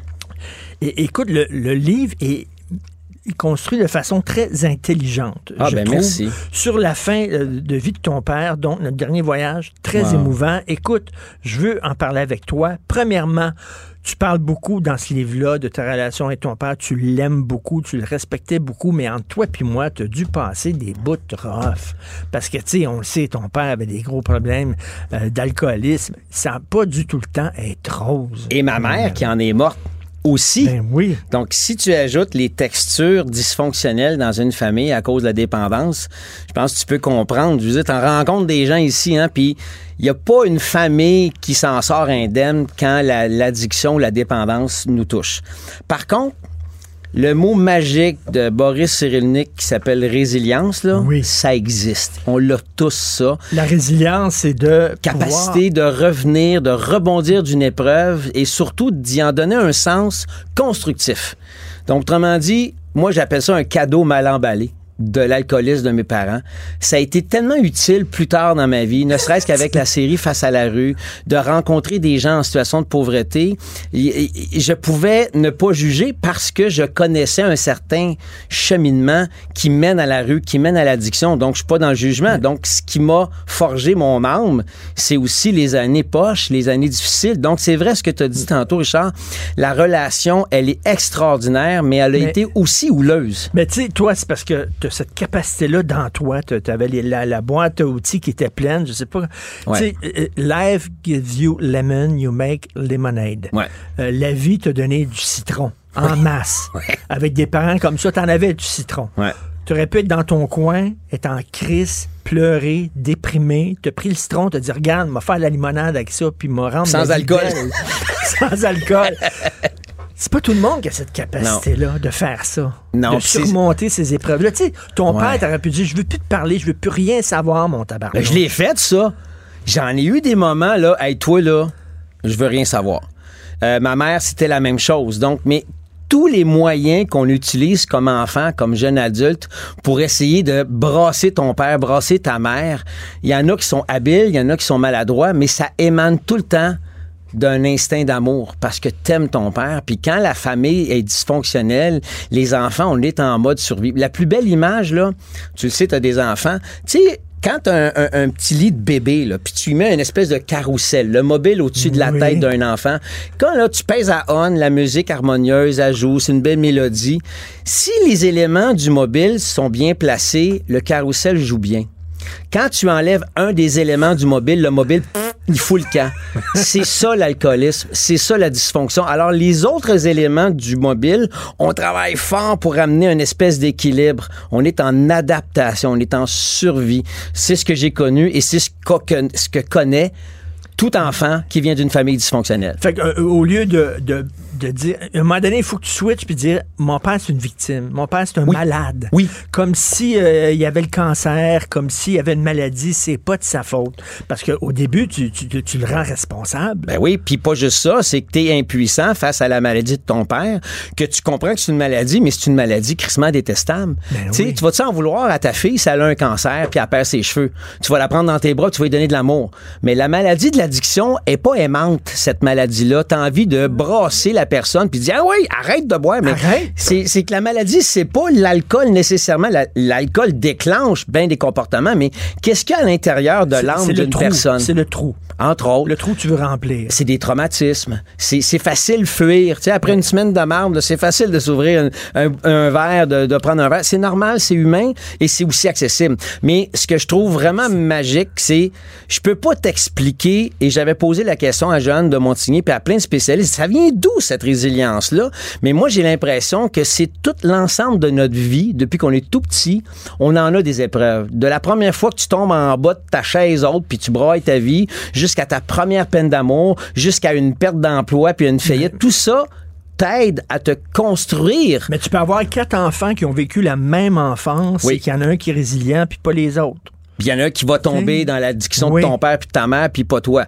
Je peux pas te l'expliquer. Donc il y a une partie Il y a qui- des enfants qui ont été battus par leurs parents qui Oui. vont battre leurs enfants. Puis il y en a Mm. d'autres qui disent au contraire, j'ai tellement vécu ça, moi je veux Ouais. pas battre mes enfants. Puis ils vont continuer à aimer leur père qui est un bourreau, puis en même temps, en dedans, d'eux, en dedans de ces personnes-là, il y a une fontaine d'amour qui est inaltérable et aussi inépuisable. Mais ce qui est intéressant, c'est de voir que peu importe d'où on vient, il y a des choses que je peux pas t'expliquer pourquoi moi j'ai cet élan-là de voir le verre à moitié Mhm. plein, à moitié vide. Je, je peux pas te le comprendre, je peux pas te Mhm. l'expliquer, mais tant mieux, merci, c'est une grâce. Et les catholiques diraient, t'as été frappé par la grâce, dis merci la vie. Tout tu à fait. Euh, écoute, dans les films, il y a toujours la scène dans les films, quelqu'un, son père meurt, puis là, ils se disent les vraies affaires avant de mourir. Ouais. Ils bouclent la boucle. Ouais. Euh, ils- ça, c'est dans les films. Ouais. C'est-tu comme ça dans la vraie vie? Ben, nous autres, on l'a vécu, puis je sais pas si tu te souviens. On avait fait une entrevue, mon père et moi, l'ultime entrevue, tu sais? Oui, ben et, oui. et ça a passé justement à TVA le lendemain du décès de papa. Et c'était une entrevue dont c'est le lui concept... qui voulait que ça soit, ça soit diffusé après son Exactement, c'était le deal, c'était le concept, tu sais. Puis euh, c'était François Roson qui avait eu l'idée, puis j'ai fait ça avec Éric Bellé, puis l'équipe, c'est Pierre Séguin, le grand Ben réalisateur Pierre Séguin qui a réalisé. Et on a passé cette entrevue-là avec mon père où là on s'en est dit des affaires puis c'était pas toujours le fun. Et la condition c'est que ça passe après son décès. Donc mon père lui il avait le beau jeu. Il dit moi je dis ce que je veux je m'en calisse vous faites ce que vous voulez. Je dis ce que je veux. Ça c'est mon père. Tu le connais un peu comment c'était un gars très très très noir ou blanc. Il y avait pas beaucoup de, de, nuances et c'est ce qu'on aimait de mon père. Mais ça ça a permis un immense rapprochement parce qu'on s'est parlé, on s'est dit des affaires et aussi en parallèle, moi j'ai fait mon cheminement, je suis allé chercher de l'aide, je suis allé en thérapie, j'ai j'ai confronté aussi mes peines, mes démons puis tout ça et ça fait que quand tes choses sont réglées puis que tu es en paix, l'occasion quand tu rencontres ton père qui est en fin de vie n'est plus au règlement de compte. Non, tout est réglé. Donc moi là, je vais, je vais te parler comme un gars qui est sur un CA là. Moi mon agenda, mon ordre du jour avec mon père, il y avait un item, c'était aime ton père. C'est va vider, on va vider toutes les mauvaises affaires. On va, on va, on va, on va vider le pu, là. Mais il était, vidé- il était déjà vidé, Richard. Puis nous. là, après ça, oui, c'est exactement. que les belles affaires qu'on Ben, va c'est faire. parce que t'es libre. T'es plus en attente de ton père. Il y avait quel âge quand il est décédé? 86. Bon, tu sais, logiquement, on dit 86 ans. euh, sais, il est temps, il est temps que les- c'est normal que quelqu'un part à 86 ans. Puis Ben tout ouais. ça. Euh, j'avais, j'avais un ami, son père est mort euh, à 92 ans, puis il le prenait pas, puis il l'acceptait pas. Puis j'ai beau dire, ben oui, mais à un moment donné. Mais, euh, mais malgré ton expérience de de- de- d'accompagner des, des- des jeunes, des Mhm. enfants dans, dans la mort. Tu fais ça, toi, de l'accompagnement. Malgré ça, tu as trouvé ça dur, même si ton père était rendu à l'âge où, ben, à cet âge-là, habituellement, on meurt, même ça, tu as trouvé ça tough à accepter. Ouais, puis à accepter, mais aussi à m'ajuster. Puis je pense que pas juste l'acceptation, parce que quelqu'un qui vient au monde découvre qu'à un moment donné, la mort fait partie de la vie. Puis je vais citer Jim Morrison qui a dit No one here gets out alive. Oui. Hein? Oui. Il y a personne ici qui va s'en sortir vivant. Que tu Oui. le veuilles ou pas, que tu sois riche ou pauvre. Alors, qu'une fois que tu as réalisé qu'on s'en sort pas vivant, ben ça, je l'accepte. Ça fait partie des règlements du jeu. Ça veut pas dire que tu es prêt pour autant à ce que lui parte. Donc, et ça veut pas dire que même s'il a 86 ans, que tu veux pas le garder un peu plus longtemps. Ben, je voulais le garder plus longtemps, mais moi, ce que j'ai trouvé le plus important, c'est de m'ajuster à ce qui est, d'aimer mon père là où il est, comme il est, pas là où je voudrais qu'il soit, pas là où je voudrais être. Donc, j'ai accepté que je vivais un paquet de moments d'impuissance, de moments de peine, de moments de, de tristesse, mais il y avait aussi, si tu l'as lu, tu le sais qu'il y a oui. des moments cocasses, il y a des moments de joie, il y a des moments de grande complicité et des grands moments d'amour. Mais c'est ça la vie. La vie, comme disait Jean Dormesson, c'est merci pour les roses, merci pour les épines. Tu sais, l'un et l'autre font partie de l'équation et tu apprécies les deux. Et écoute, accepter les gens comme ils sont, c'est facile euh, le dire. À dire, ouais. Mais le, le vivre, Ouais. c'est tough en maudit, là. C'est là que. Et Avec, avec, avec tout le. Tu sais, il y a un mot, il y a un mot, je trouve, que- qui est en train. qui est un mot en voie de disparition. L'indulgence. Ouais. Être indulgent envers les Ouais. gens. Des fois, tu vois des amis, euh, une soirée, puis euh, ton chum, il déconne, je sais pas, il dit une affaire qui est pas correcte, il, est Ah pas, il, il prend un verre de trop, etc. Apprendre à passer l'éponge, puis tout ça, être être indulgent envers les gens. Là, aussitôt que quelqu'un fait comme une gaffe ou fait une erreur, ah, ah, ah, on le pointe du doigt, puis ça roule en boucle, ces médias sociaux, ah, ah. Exact. Mais tu sais, l'indulgence, c'est un beau mot, mais c'est un dérivé de l'amour, c'est un dérivé de, de bienveillance, de compassion. Puis tu sais, regarde, là, le dernier gars parfait, on l'a crucifié il y a 2000 ans. Bon. Alors, si euh, qu'on soit croyant ou pas, mais moi, je me sers de cette métaphore-là pour faire ré- réaliser aux gens, c'est qui le gars ou la fille parfaite que vous connaissez? Il y a personne de parfait. Donc, effectivement, quand tu réalises que ton père a droit à ses erreurs, il a droit à ses fragilités, et c'était un homme qui a été en survie émotionnelle une grande partie de sa vie, parce que d'où l'anxiété, d'où ces crises d'angoisse, et ça explique peut-être pourquoi on boit, pourquoi on va jouer, pourquoi on va prendre des pilules. Alors, quand tu comprends ces mécanismes-là, comme tu le dis, tu, tu es un peu plus indulgent, puis tu comprends. Et surtout, quand tu te l'appropries, du finalement, moi, je suis pas mieux. J'en ai fait des niaiseries, moi aussi. mais toi, il faut que tu fasses ça comme cheminement, c'est Oui. correct. L'autre aussi, il faut qu'il demande pardon. Dans un monde idéal, oui. L'autre aussi, tu sais, à un moment donné, je fais un pas vers toi, mais je m'excuse, mais il faut que tu fasses un pas vers moi. Est-ce que ça, ça a été fait? Ça, c'est de Ça, c'est le. de ton père. Est-ce Ben- qu'il a demandé pardon pour ce qui te euh, fait vivre? Hey, écoute, est-ce qu'il me l'a dit en ses propres mots-là? Non. Parce qu'il était fier, il est orgueilleux, Ouais, ton père. Mais dans ses actions, quand il me dit qu'il m'aime, quand il me prend par la main, puis il est presque plus capable de bouger, puis il donne un bec sur le dessus de sa main, de ma main, c'est quelque chose qui est très fort. faut apprendre à décoder les gestes d'amour. Et encore là, on revient à dire, je l'accepte et je l'aime là où Comme il il est. est pas comme moi je voudrais qu'il soit. Donc le- la notion du pardon, moi je l'ai faite mais post-mortem après ma mère. Donc il est possible de demander pardon et de d'attendre le pardon de quelqu'un d'autre. Ça va venir, ça viendra peut-être pas mais il y a une grande démarche que j'ai faite après la mort de ma mère. Et aujourd'hui quand je parle de ma mère puis je me rends compte, j'en ai fait des niaiseries, je l'ai brassé en tas, j'étais son seul fils, j'ai joué à tout là, j'ai joué l'ignorance, j'ai joué la, la, la, la- la provocation, j'ai joué la carte de l'amour, j'ai joué la carte de Mais- l'indulgence, puis il n'y a rien qui a empêché ma mère de sombrer vers sa mort avec l'alcool. Donc tu te dis, OK, ben là, il faut que je règle des affaires parce que je veux pas traîner ça dans mes relations affectives ni le projeter sur mon Est-ce que tu t'es dit, ah, j'aurais donc dû faire ça, puis j'aurais donc dû faire ci, puis je l'ai laissé aller, puis tout ça. Mais tu sais, je me souviens à un moment donné d'avoir entendu Guillaume Lepage, à tout le monde en parle, son frère s'est suicidé. Ben ouais. Puis qui disait à un moment donné, il faut que tu acceptes, parce que sinon, il va t'emmener dans le trou avec lui. Tout à fait. faut que tu acceptes de le laisser aller. Puis l'alcoolisme ou la vas- maladie mentale, ça peut être une lente noyade. Et on peut être entraîné dans cette noyade-là Ben, du proche. Les, les- les proches là, qui veulent, tu sais, on, on- on a vu là, des, des mères, des grands-mères qui ont été tués par un membre de leur famille qui avait des crises de santé mentale. Ils veulent le protéger. Ils veulent pas qu'il soit dans la rue en train de quêter. Viens à la maison, on va prendre soin de toi. Mhm. Puis ils ont mis leur vie à risque. Puis ils sont morts de ça. C'est fort l'amour, hein? Oui, c'est C'est fort. l'amour qui permet ça. Puis oui, effectivement, il y a eu des drames qui ont suivi ces espèces de grands, grands élans d'amour-là. Mais, tu sais, pour revenir à ta question tantôt, tu sais, est-ce que le pardon est possible, même si l'autre n'est pas prêt? Oui, il est possible. C'est juste plus tough. Ça prend de l'aide. Puis je pense qu'une Ben- femme comme Joanne de Montigny peut nous accompagner là-dedans. En tout Il cas, faut, c'est ce qu'elle fait dans le livre. aussi, tu sais, euh, mon père était un homme de peu de mots, là, comme, nous, comme notre génération, de père, là, il Ben parlait ouais. pas. Fait qu'il avait pas le même langage que moi, puis il faut que tu comprennes que quand mon père, mettons, me souriait, ben c'était énorme, là. Tu sais, pour lui, c'était « je t'aime beaucoup », là. Mais toi, tu le décodais comme- comment, ce sourire-là? ben, ça a pris du temps en disant, ben, tu sais, il m'amenait voir des films avec lui, puis on allait au cinéma.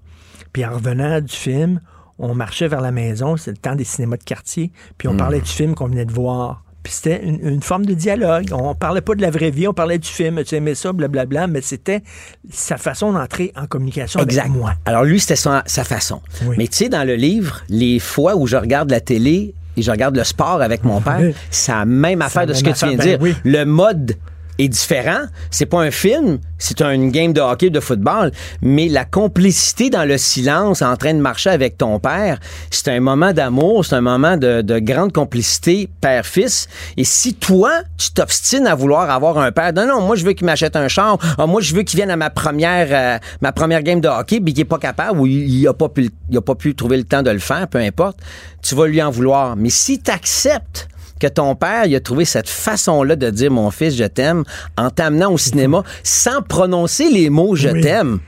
Mais là, tu l'as décodé. Il faut que tu décodes. Ouais. Ouais. T'es chanceux. Ouais. Euh, moi, mon, t'es chanceux, je veux dire pourquoi? Parce que mon père est, est mort, puis j'étais pas là. Ah, J'étais en ouais. voyage. Mhm. J'étais pas là. Et euh, Ça combien de temps? ma soeur était là, euh, ça fait, écoute, euh, près de 10 ans. là. OK. Euh, non, 17 ans peut-être. Ma soeur était là, tout le monde était là, ma mère était là à côté de lui, j'étais pas là. Tu sais, je m'en veux Tu t'en veux, hein? énormément. Puis tu sais, c'est- un moment que tu peux pas rattraper. Il n'y a pas de rewind. Non. Il n'y a pas de rewind. En même temps, j'ai tellement peur de la mort. Là. Tu sais, Mm. Moi, je suis pas comme toi. Toi, tu côtoies ça à, longueur de Ouais, jour. mais là. j'ai eu peur. Moi, j'ai tellement peur de voir mon père comme ça mourir. Peut-être que c'est une bonne chose que je ne l'ai pas vu aussi. Ça Ben, écoute. fait friquer, je sais pas. Ben moi, ma mère, quand elle est décédée à 26, moi j'avais 26, ma mère avait 49, puis elle avait sur son lit de mort, elle commençait à faire de l'apnée. Tu sais, elle arrêtait de respirer, puis là, elle repartait. Mais à chaque fois qu'elle arrêtait de respirer, moi, je pensais qu'elle mourait. Moi, je jumpais. Je faisais une crise de panique à chaque fois que ma mère. Alors, quand tu me dis ça, tu dis, OK, ben c'est peut-être une maudite bonne affaire que j'ai pas été là. Alors moi, quand ma mère est décédée, j'étais pas là. Et oui, je m'en suis voulu. Puis après ça, je me suis dit, c'est peut-être une bonne affaire parce que j'aurais pas été capable. Mais bien des années plus tard, j'ai accompagné un gars qui s'appelle Laurent Pilon. Et au moment où lui il est décédé, j'étais dans la chambre. Puis il a commencé à faire de l'apnée. Puis quand il a commencé à faire de l'apnée, moi, la panique est remontée comme si j'avais Ah 26 ouais. ans. J'ai capoté. Mais il y a quelqu'un qui capotait encore plus que moi. C'était Geneviève, sa grande sœur, qui voyait son frère qui était en train de mourir. Elle a capoté. Puis moi, à ce moment-là, il y a eu un switch. Je suis allé vers Geneviève et j'ai mis mes deux mains sur ses épaules, puis j'ai juste flatté son dos en faisant Chut, je suis là. Alors, cette espèce de calme Ouais. que je lui ai porté, ça m'a aussi fait du bien de focuser. Hey, je, je ne focusais plus sur ma crise de panique, je focusais sur quelqu'un qui avait encore plus besoin d'aide. C'est drôle parce que ça a été ému. Hein? Ben je sais, ben c'est encore vivant en moi. Alors j'ai beaucoup d'émotions parce que c'est comme si j'avais énormément Ouais. de gratitude envers Laurent, qui consciemment ou pas m'a permis de guérir une blessure qui était encore Mhm. vivante avec ma mère. Alors ça là, je l'ai guéri. Alors je comprends Mhm. très bien quand tu dis. Écoute, c'est peut-être une bonne affaire que j'ai pas été là pour mon père et en même temps, la journée qui, peut-être ça va se présenter, tu vas être là. Dis-toi qu'il y a quelque chose en toi qui risque de se manifester, qui va t'aider à passer à travers, ou ça peut être quelqu'un d'autre. Mais je peux te dire une chose, moi là, la culpabilité, quand j'en ai par rapport à mon père ou ma mère, me dit une chose. Moi, mon père, d'où il est, ma mère, où elle est présentement, est-ce qu'elle elle se réjouit que je sois en train de me faire de la culpabilité? Ben non. Eux autres sont Oui, juste amour. oui. Moi, là, dans mon mode de pensée, même si je crois à la réincarnation, je peux te dire que nos parents, là, ton père, au moment où on se parle, là, il dit Petit garçon, c'est pas drôle, mal. moi, je crois pas à la, la vie après la mort. Je pense qu'il est mort, il est mort, mais j'y parle. J'y parle souvent. C'est bizarre. hein? C'est drôle, c'est presque drôle, contradictoire. hein? Mais. Dans ma tête, j'y parle, puis des fois, qu'est-ce que tu penses? C'est vraiment weird alors que je sais bien qu'il est mort, puis il m'écoute pas, puis il m'entend pas, mais Ouais. il vit à travers moi. Ben, c'est il est ça. là, il est présent. Puis est-ce que tu es rendu à un point où tu peux te dire, en terminant là-dessus, puisqu'on peut parler pendant trois ans nous avec autres, toi, hein? n'a pas d'allure. Est-ce que tu es rendu à un point où tu peux te dire, j'ai été chanceux de l'avoir comme père? Ah ouais, mais je l'ai écrit Ben, dans le livre. ouais. J'ai dit Dans une prochaine vie, je veux te revoir Ben, comme père. Mais c'est une chose de dire, Ouais. je euh, je- je- la résilience, je te pardonne, tout ça, Ouais. mais de là, de, ça, c'est un pas là, de plus. J'ai été chanceux de t'avoir comme père. Ben oui. Ça, ça veut dire que j'ai fait une pas pire démarche pour le dire, puis je suis plus dans la culpabilité, je ne suis plus dans les règlements de compte. Je suis dans une posture où je vois ce que de plus lumineux en mon père, malgré les blessures, malgré ses, ses limitations, malgré ses, sa maladie de la dépendance. Il y avait, il y a plus de beau. Le verre, il est à moitié plein. Il est pas à Moi, le verre d'amour que j'ai pour mon père, il est plus qu'à moitié plein. Et quand je disais que t'étais un bon gars, t'as, t'as un sweatshirt et c'est écrit être gentil, c'est Ouais. cool. C'est cool, hein? Être gentil, c'est, pas niaiseux. Ah ouais. C'est pas mou. C'est pas Non. une marque de faiblesse. C'est une marque de force, être gentil avec Ben, les gens. Écoute, euh, c'est ma copine qui me l'a donné, puis je trouve elle, elle m'encourage à le porter haut et fort. Mais c'est vrai, la vulnérabilité, la gentillesse, la bonté, faut en parler plus. Puis je pense que c'est juste de ça qu'on fait depuis une demi-heure ensemble, toi puis moi. Plus Écoute, encore. Jean-Marie, merci beaucoup pour tout ce que tu fais. Merci. Ton livre est vraiment bien. Puis je le dis, là, au point de vue construction littéraire et tout ça, c'est un livre formidable. Pascal Jean-Pierre, qui est mon éditrice, c'est elle qui avait des belles visions là-dessus. J'avais commencé le projet avec Nadine Lauzon, qui a arrêté de travailler pour euh, les éditions Libre Expression, mais elle a passé le flambeau à Pascal. Puis Pascal a eu des beaux flashs, un- dont ça. C'est un sacré bon livre. Euh, puis en plus, on n'a même pas parlé des relations entre les fils et leur père, puis les relations entre, entre deux hommes de génération génération différente. Très beau Mais livre. ça, ça nous ferait une belle table ronde. On pourrait réunir des gars autour d'une table puis en parler. On lance ça. C'est bon? Écoute, euh, moi, n'importe quand, toi, c'est toi euh, n'importe Jean-Marie, C'est toi le king. C'est inégalé, monsieur. Jean-Marie Lapointe, merci beaucoup de notre dernier Mm. voyage. Salut. Ça fait plaisir. Si l'actualité était un vase brisé, ce serait lui qui recollerait les morceaux. Martino. Le choix des connaisseurs. Oublions jamais de placer les choses en perspective. Ça aurait dû être une grande célébration. C'est quand même gros ce qu'on évoque là. Très significatif pour bien comprendre tout ce qui s'est passé. Un professeur, pas comme les autres. Luc la liberté. Luc, euh, Trump s'est mis dans la chenoute avec ses propos sur ce qui s'est passé en Israël. Raconte-nous ça. Ah, écoute, le, notre brave Monsieur Trump nous montre que autant en politique étrangère qu'en politique intérieure, ben, tout revient bien souvent à sa tout sauf modeste personne. Euh, il a eu mal à partir avec, avec Ben- Benjamin Netanyahou euh, il y a quelques années, entre autres, quand on avait abattu à distance euh, le- un général, euh, un général iranien. Euh, donc, quand il s'exprime, grand rassemblement, puis écoute, la planète discute de d'abord d'Israël et du Hamas. Euh, on discute aussi de l'Ukraine, mais donc on, en a beaucoup dans notre assiette.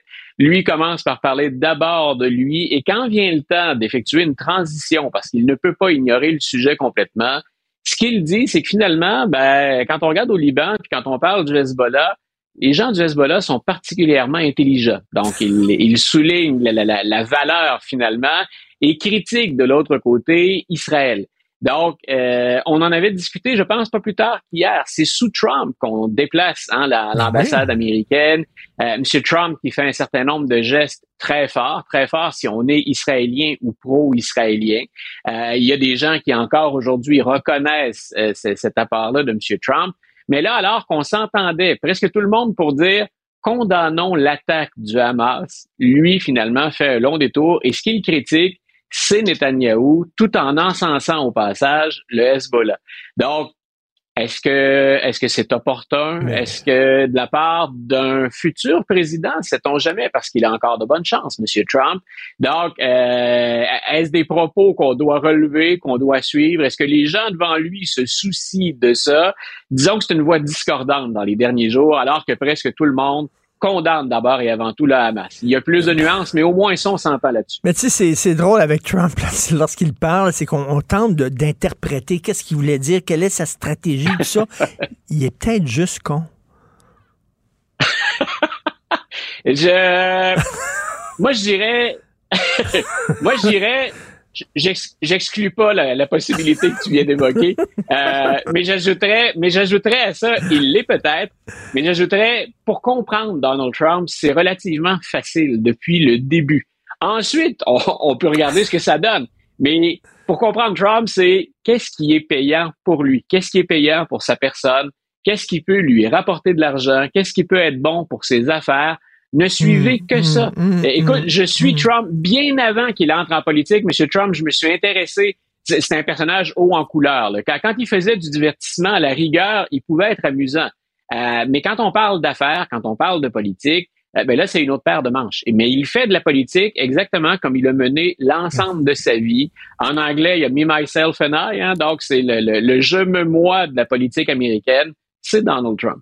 Euh, Luc, un peu plus tôt aujourd'hui, euh, il y a un journaliste, on a appris qu'un journaliste de la BBC a quitté son emploi Hein? parce qu'on on l'empêchait Ouais. d'utiliser le terme terroriste en parlant du Hamas. La même chose avec la CBC, hein, qui a interdit à ses journalistes d'utiliser ce terme-là en disant c'est une opinion et c'est pas un fait. Euh, Il y a un malaise là, euh, chez les journalistes, euh, chez les, les- les Effectivement. académiciens, les, les- euh, j'en discutais avec Jean-François Lisée, il me disait oui, mais tu sais, terrorisme, euh, à, la- à- à sa façon, George Washington était un terroriste aussi, etc.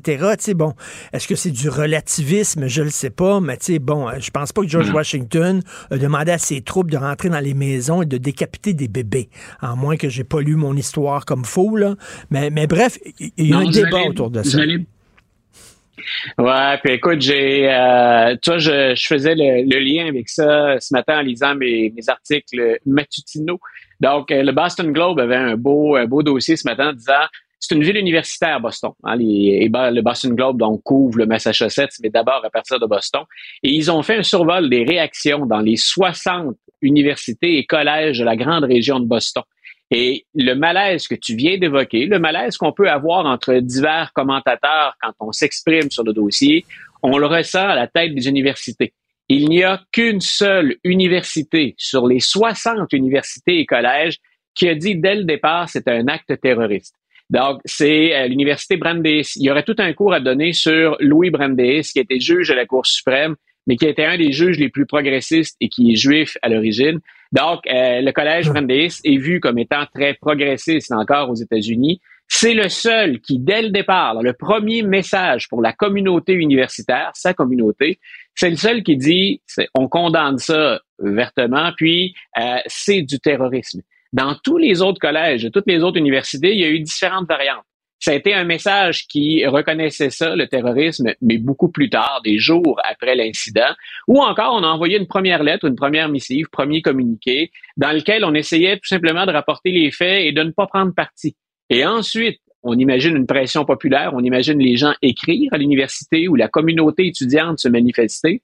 Et là, on s'est, on s'est résolument penché du, du côté d'Israël. Euh, mais ça, ça, montre bien tout ça, la, la, la complexité du dossier. Moi, j'ai pas hésité du tout à recourir. On, on réfléchit à ça. On n'utilise pas les mots sans, sans y penser, sans les mettre en perspective. Mais pour moi, en raison de ce que tu as évoqué tout à l'heure, c'est littéralement du terrorisme. Et c'est à ça qu'on se prépare. Mais, quand mais on, surtout, quand on veut, quand on veut exterminer. Mais surtout, Luc, c'est parce que je vois pas qu'est-ce que la population euh, palestinienne a à gagner de ça. C'est ça Ah, l'affaire. là. Si on dit que ce sont des combattants, OK, donc ils ont, la, ils ont les intérêts de la population palestinienne à cœur si ce sont des combattants. Mais là, tu te rends compte Bien. que, ben non, c'est pas l'autorité palestinienne, le Hamas. Là. Le Hamas veut éradiquer tous les Juifs, les exterminer, imposer un califat. Euh, ce sont des fondamentalistes religieux. Puis, je veux dire, la cause palestinienne, c'est un prétexte pour eux autres, là. Vraiment, là. Et le, le- tu vois, là où le Hamas, c'est en- c'est embêtant, puis on se demande, mais comment se fait-il qu'on les ait portés au pouvoir et euh, qu'on ait détrôné euh, l'OLP, donc l'Organisation de libération de la Palestine, c'est que le Hamas a une stratégie d'ensemble en Palestine. Et ils sont omniprésents dans beaucoup de services publics. Quand on parle de soins de santé, quand on Mm. parle d'aide aux démunis, ils se trouvent à parrainer ou à diriger carrément de grands groupes. Donc, il y a, il y a comme les deux volets dans la société. Ils ont été stratégiquement habiles, donc en, en s'implantant puis en, en se développant dans le pays. Mais reste que le bras armé du Hamas, celui qui a perpétré ce qui s'est euh, déroulé en Israël, écoute, est- est-ce qu'on peut vraiment faire une différence? Et c'est ce vers quoi se tournent les Américains, d'ailleurs, dans leur rhétorique ces jours-ci. Est-ce qu'on peut vraiment faire une différence entre ce que le Hamas vient de faire et ce que l'État islamique a fait? Bien sûr qu'il y a tout un, un bagage, bien sûr qu'il y a tout un passé entre les deux parties. Et quand on regarde la façon dont Israël s'est comporté, euh, il y a beaucoup de choses qu'on pourrait raconter. Mais ce qu'on vient de voir, l'événement le plus récent ou la série d'événements, pour moi, ça relève de ce que fait habituellement une organisation terroriste quand elle passe à l'action. Il faut se rappeler que le Hamas a comme objectif principal de, de détruire cet État-là, d'exterminer l'État voisin. Euh, écoute, c'est... Et le, Hamas, et devient le, Hamas savait qu'en en faisant ces crimes-là, puis il faut le dire, hein, c'est les plus, la plus grande attaque contre des Juifs depuis 1945. Là. Euh, il savait fort bien qu'en faisant ça, il poussait Netanyahou à, à- à sortir tous ces gros canons, puis que finalement, ce serait la population palestinienne qui allait en payer le prix. Il le savait fort bien. Donc, ils ont sacrifié la population palestinienne pour leur propre cause à eux, le Hamas. Tu vois, j'ai euh, deux, deux articles autour de ça cette semaine dans le journal et dans les deux cas, ce qui ressort pour ceux qui l'ont lu, c'est s'il y a un gagnant là-dedans, dans la mesure où on peut identifier un gagnant dans, dans un pareil chaos, c'est l'Iran. Euh, c'est des pays qui ont rien à voir et qui ne seront pas là pour recevoir la, la, la, la réplique euh, israélienne. Donc, c'est la population qui est laissée en pâture. Je, je voyais mal, le, le collègue Léic Tassé a écrit ça euh, d'ailleurs ce matin, je pense, ou hier en fin de journée. Mais Loïc écrivait, je comprends pas la stratégie du Hamas dans ce dossier-là. On a frappé un grand coup, ça c'est clair. Si c'était de, de- d'attirer, de, braquer les projecteurs, puis de, faire quelque chose de spectaculaire, bon, mais disons-le, c'est triste, mais euh, on a atteint l'objectif. Mais est-ce qu'il y a une stratégie au lendemain de ce coup d'éclat? Moi, je, Hmm. je trouve que la facture pour, pour les Palestiniens, elle est particulièrement salée. c'est très, très cher pour ce qu'on a Ben. peut-être pu gagner en échange. Tout à fait. Euh, écoute, on va devenir de façon plus prosaïque là, le Speaker of the House. Alors, est-ce qu'il va en avoir un? Il n'y en a toujours pas. Et qu'est-ce que ça fait, ça, un gouvernement sans Speaker? Est-ce que ça empêche le gouvernement de fonctionner? C'est quoi le rôle d'un Speaker? Le speaker, c'est celui qui établit grosso modo l'ordre du jour. C'est celui qui euh, déclenche les ou qui enclenche, pardon, les, les, les procédures. Grosso modo, ta première question, c'était qu'est-ce que ça fait s'il n'y a pas de speaker? Rien. Donc, on vient de prolonger de façon tout à fait spéciale. On avait trouvé, euh, c'est McCarthy lui-même, c'est dans les, les dispositions. Il y, a, il y a un speaker de relève temporaire qui a très, très peu de pouvoir. Et on vient de manière exceptionnelle de lui permettre d'avancer certains dossiers, mais c'est très, très, très limité. Sinon, ce que les républicains entre eux sont en train de faire, puis on, on évoque Israël, j'ai évoqué également l'Ukraine, euh, il y a beaucoup d'autres choses aussi en politique intérieure, c'est qu'en raison de chicanes internes entre des factions extrêmes, les deux candidats là, entre lesquels on hésitait jusqu'à hier, euh, c'était deux candidats qu'à une autre époque, et l'autre époque, c'est il y a peut-être 7, 8 ans, 10 ans, qu'on aurait considéré comme deux extrémistes. Donc, même entre extrémistes, les républicains ne parviennent pas à s'entendre et à se rallier derrière un candidat. Et ça paralyse le système. Donc, on voit à quel point c'est polarisé aux États-Unis. Moi, je surveille les sondages, même dans tout ce chaos. Ça, c'est jamais arrivé, là, en passant. On- On n'a jamais viré comme ça un speaker de la Chambre des représentants. Donc, on est vraiment ailleurs au plan historique. Euh, mais tu vois, euh, même dans ce chaos-là, c'est tellement polarisé aux États-Unis que ça ne profite pas à Joe Biden. Peut-être que ce qu'il joue comme rôle actuellement, là, ou ce qu'il a euh, posé comme geste ou émis comme déclaration euh, dans le dossier d'Israël, peut-être que ça va lui permettre de regagner des points. Mais c'est tellement fixe, c'est tellement polarisé qu'il ne dépasse jamais le 45% même si les républicains sont complètement désorganisés. Et ce qu'on est envisagé au moment où on se parle, ça non plus, je pensais pas qu'on en arriverait là. Les démocrates, il ne manque que cinq voix aux démocrates là, à aller chercher au Parti républicain pour dire, ben écoutez, on va, nous, on va choisir notre speaker. Donc, on n'est pas majoritaire, mais si on va chercher l'appui de 5, 6, 7 modérés, on est capable d'imposer un speaker démocrate à la Chambre. Donc, on en est rendu là. Les républicains sont prêts, dans leur agenda puis dans leur querelle familiale, à Mais- laisser la place, c'est peut-être ce qu'ils vont provoquer, à un speaker démocrate. Ce serait Hakim Jeffries, qui est le responsable des démocrates à la Mais, Chambre. mais Luc, ça en dit long. Hein, S'ils sont pas capables de gagner des points, les démocrates, alors que leur adversaire est dans les cordes, dans les cordes et un genou euh, sur, sur, sur le matelas, puis ils sont pas capables de faire plus que 45 Tu sais, ça, ça en dit long sur euh, le- Voilà, a- la capacité d'attraction de Joe Biden. C'est, une chose ça, qu'on a noté depuis longtemps. J'ai beau dire euh, ou faire état, expliquer la, la déconfiture ou la désorganisation du Parti républicain, normalement, ça devrait profiter aux démocrates. Ça veut dire que ce qu'on dit ou la manière dont on le dit, ça déplaît suffisamment à des gens pour qu'ils n'envisagent même pas de venir de notre côté. On préfère le chaos, puis on préfère carrément, dans certains cas, un détournement du, du pouvoir républicain. On préfère ça aux démocrates. Euh, on a parlé tous les deux, je crois que c'est la semaine dernière ou il y a deux semaines, du maire de New York, Eric Adams. Moi, je pense que c'est quelqu'un, et on parle pas d'idéaux, là. je, je parle aux démocrates, vous voulez gagner. là, pour changer le monde, il faut d'abord gagner, il faut d'abord être au pouvoir. Euh, suivez ce que dit Eric Adams à, à New York. C'est un démocrate, mais c'est un démocrate qui a rejeté ce qu'on appelle aux États-Unis, puis ce qu'on appelle de plus en plus ici aussi les woke. Mm. C'est quelqu'un qui a posé euh, à, prendre comme cheval de bataille l'immigration, qui est un terrain de jeu habituellement pour les républicains. C'est une cause à laquelle ils tiennent. Adams joue ça de façon plus pragmatique que la grande majorité des démocrates.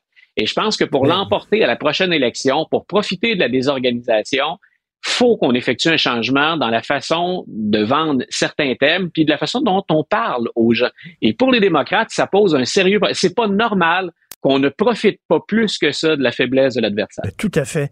Il faut pas laisser le populisme à la, à la droite. hein. Il, y a, il y a un bon, il y a un bon côté du Non, populisme. Parler au peuple de choses qui intéressent le peuple dans les mots que le peuple comprend. C'est ça le, le bon populisme. Il faudrait que le démocrate, Le- les démocrates fassent ça. C'est à la fois une force, puis c'est à la fois souvent une limite et même une faiblesse de, de la démocratie. Il y a l'art de la séduction là-dedans. Euh, on peut avoir le plus grand intellectuel et l'individu le plus sage. S'il ne sait pas parler, s'il ne sait pas aller chercher les lecteurs, ben écoute, il va rester sur la ligne de touche et on va s'en priver. Donald Trump, qui pour moi est, est tout sauf un, intellectuel et quelqu'un qui a le bien de son pays à cœur, visiblement incapable de, de parler à 30% à peu près des Américains, puis de les garder captifs.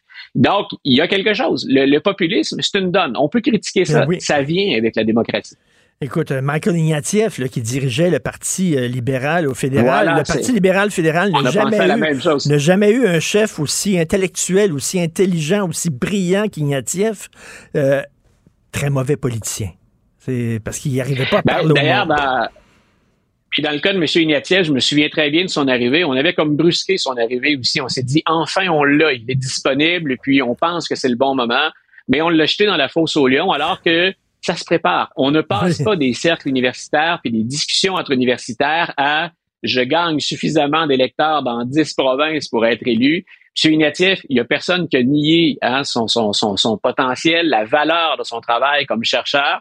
Euh, mais finalement, ça a été un échec au plan politique. Et, voilà, le populé, le populé, monsieur, monsieur Trudeau est, à mon avis, Justin Trudeau, dans, dans la balance avec monsieur Ignatieff, on parle pas de la même qualité de penseur. Eh, Euh, mais en même temps, monsieur Trudeau, et, et je reste poli, et, je reste poli et tout en retenue. Euh, mais tu vois, M. Trudeau est quand même parvenu à se tirer d'impasse. Puis souvent, on le donnait perdant. Il est quand même arrivé à s'imposer en jouant sur le populisme. Et maintenant, on le voit bien sûr des deux côtés.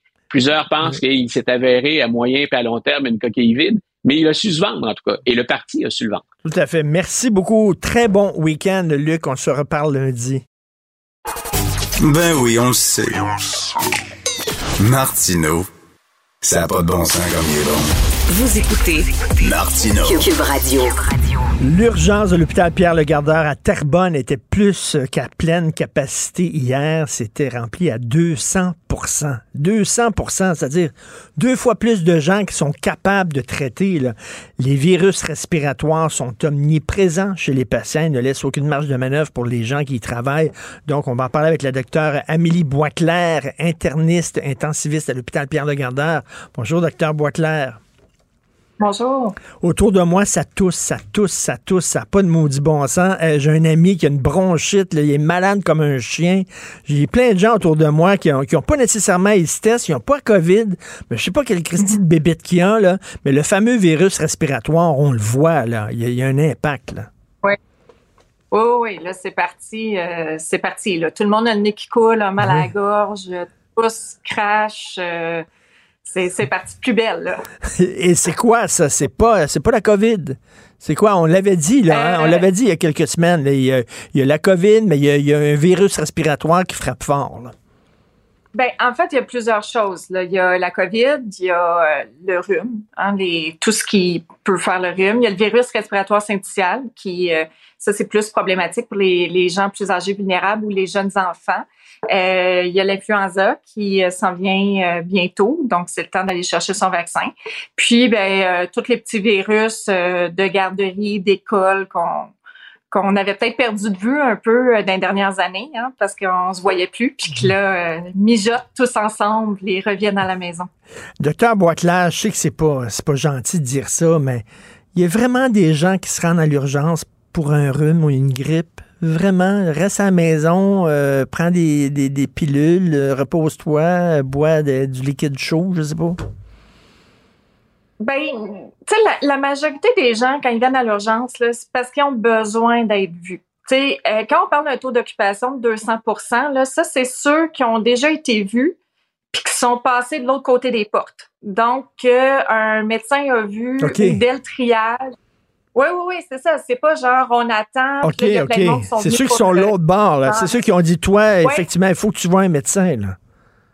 C'est ça, c'est ça. Fait que ça, c'est ceux qui ont franchi les portes puis qui pourraient pas utiliser tout ce qui est, tu sais, les moyens alternatifs, là, va jaser à ton pharmacien, parle au 9 au 811, euh, tu sais, appelle à Info Santé, essaie d'avoir un rendez-vous avec ton médecin de famille. Non, ça, c'est des patients qui ont été vus puis que soit dès le triage ou après l'évaluation avec le médecin, ils disent non, non, toi, on doit te garder à l'hôpital.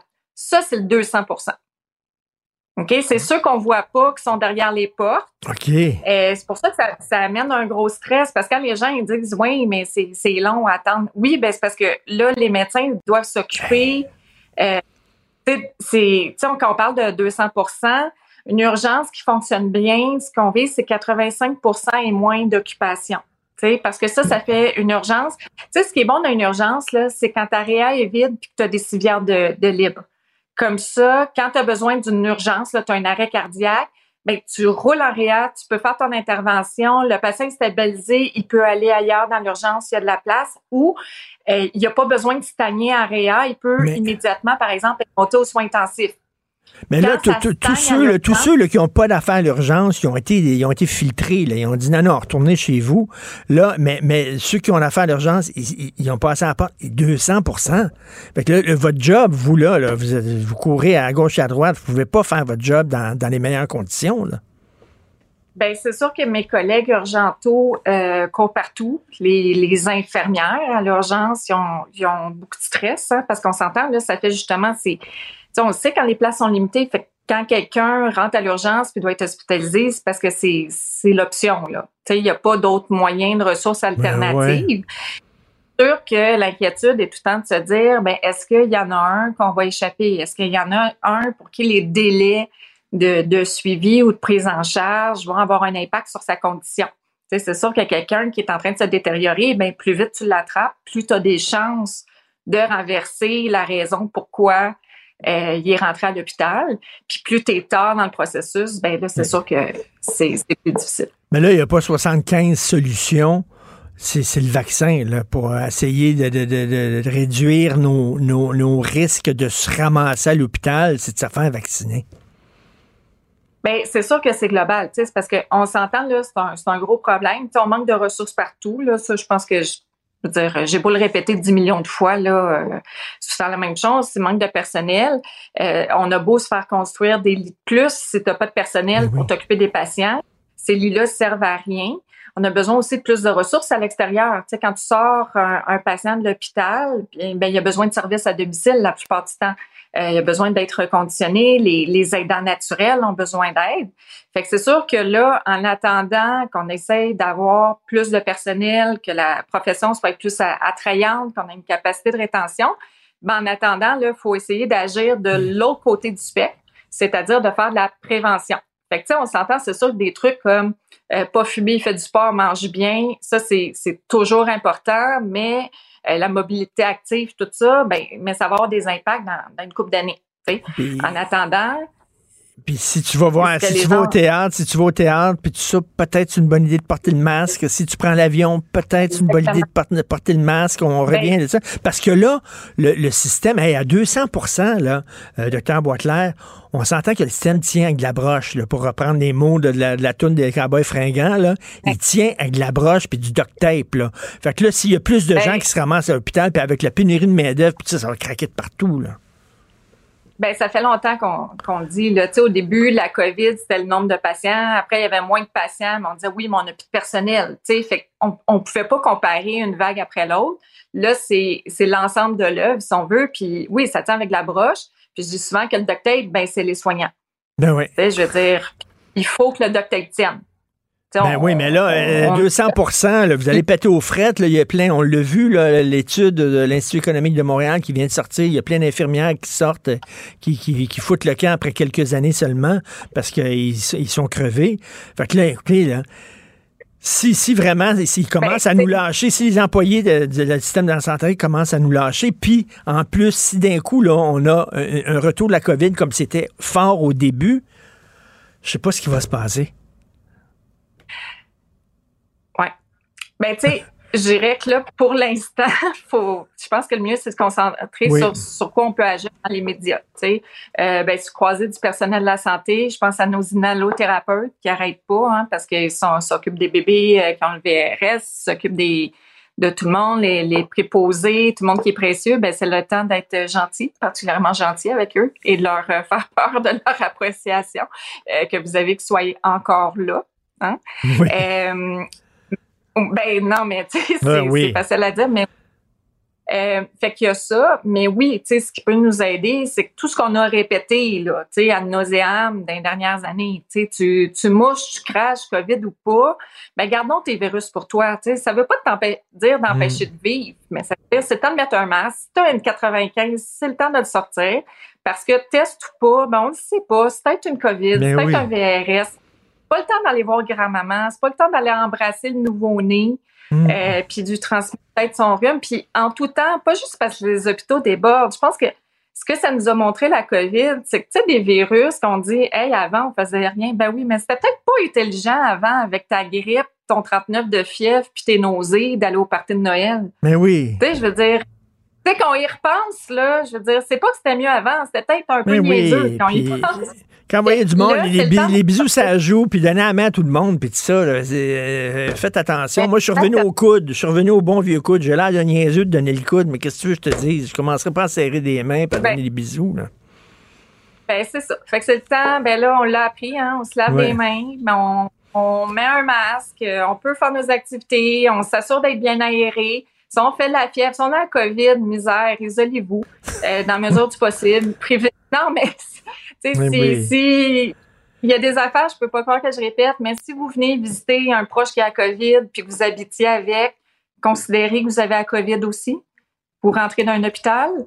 Tu sais, toutes ces affaires-là, Faut faire, euh, c'est faut, des faut, petits gestes. faut faire attention parce que puis il faut protéger aussi le système. Là, les gens disent ouais, mais le système de santé est censé nous protéger, puis là c'est nous qui devons protéger le système de santé. Ben oui, il faut protéger le système de santé parce qu'il est en train de péter aux frettes et les gens qui y travaillent sont en train de péter aux frettes.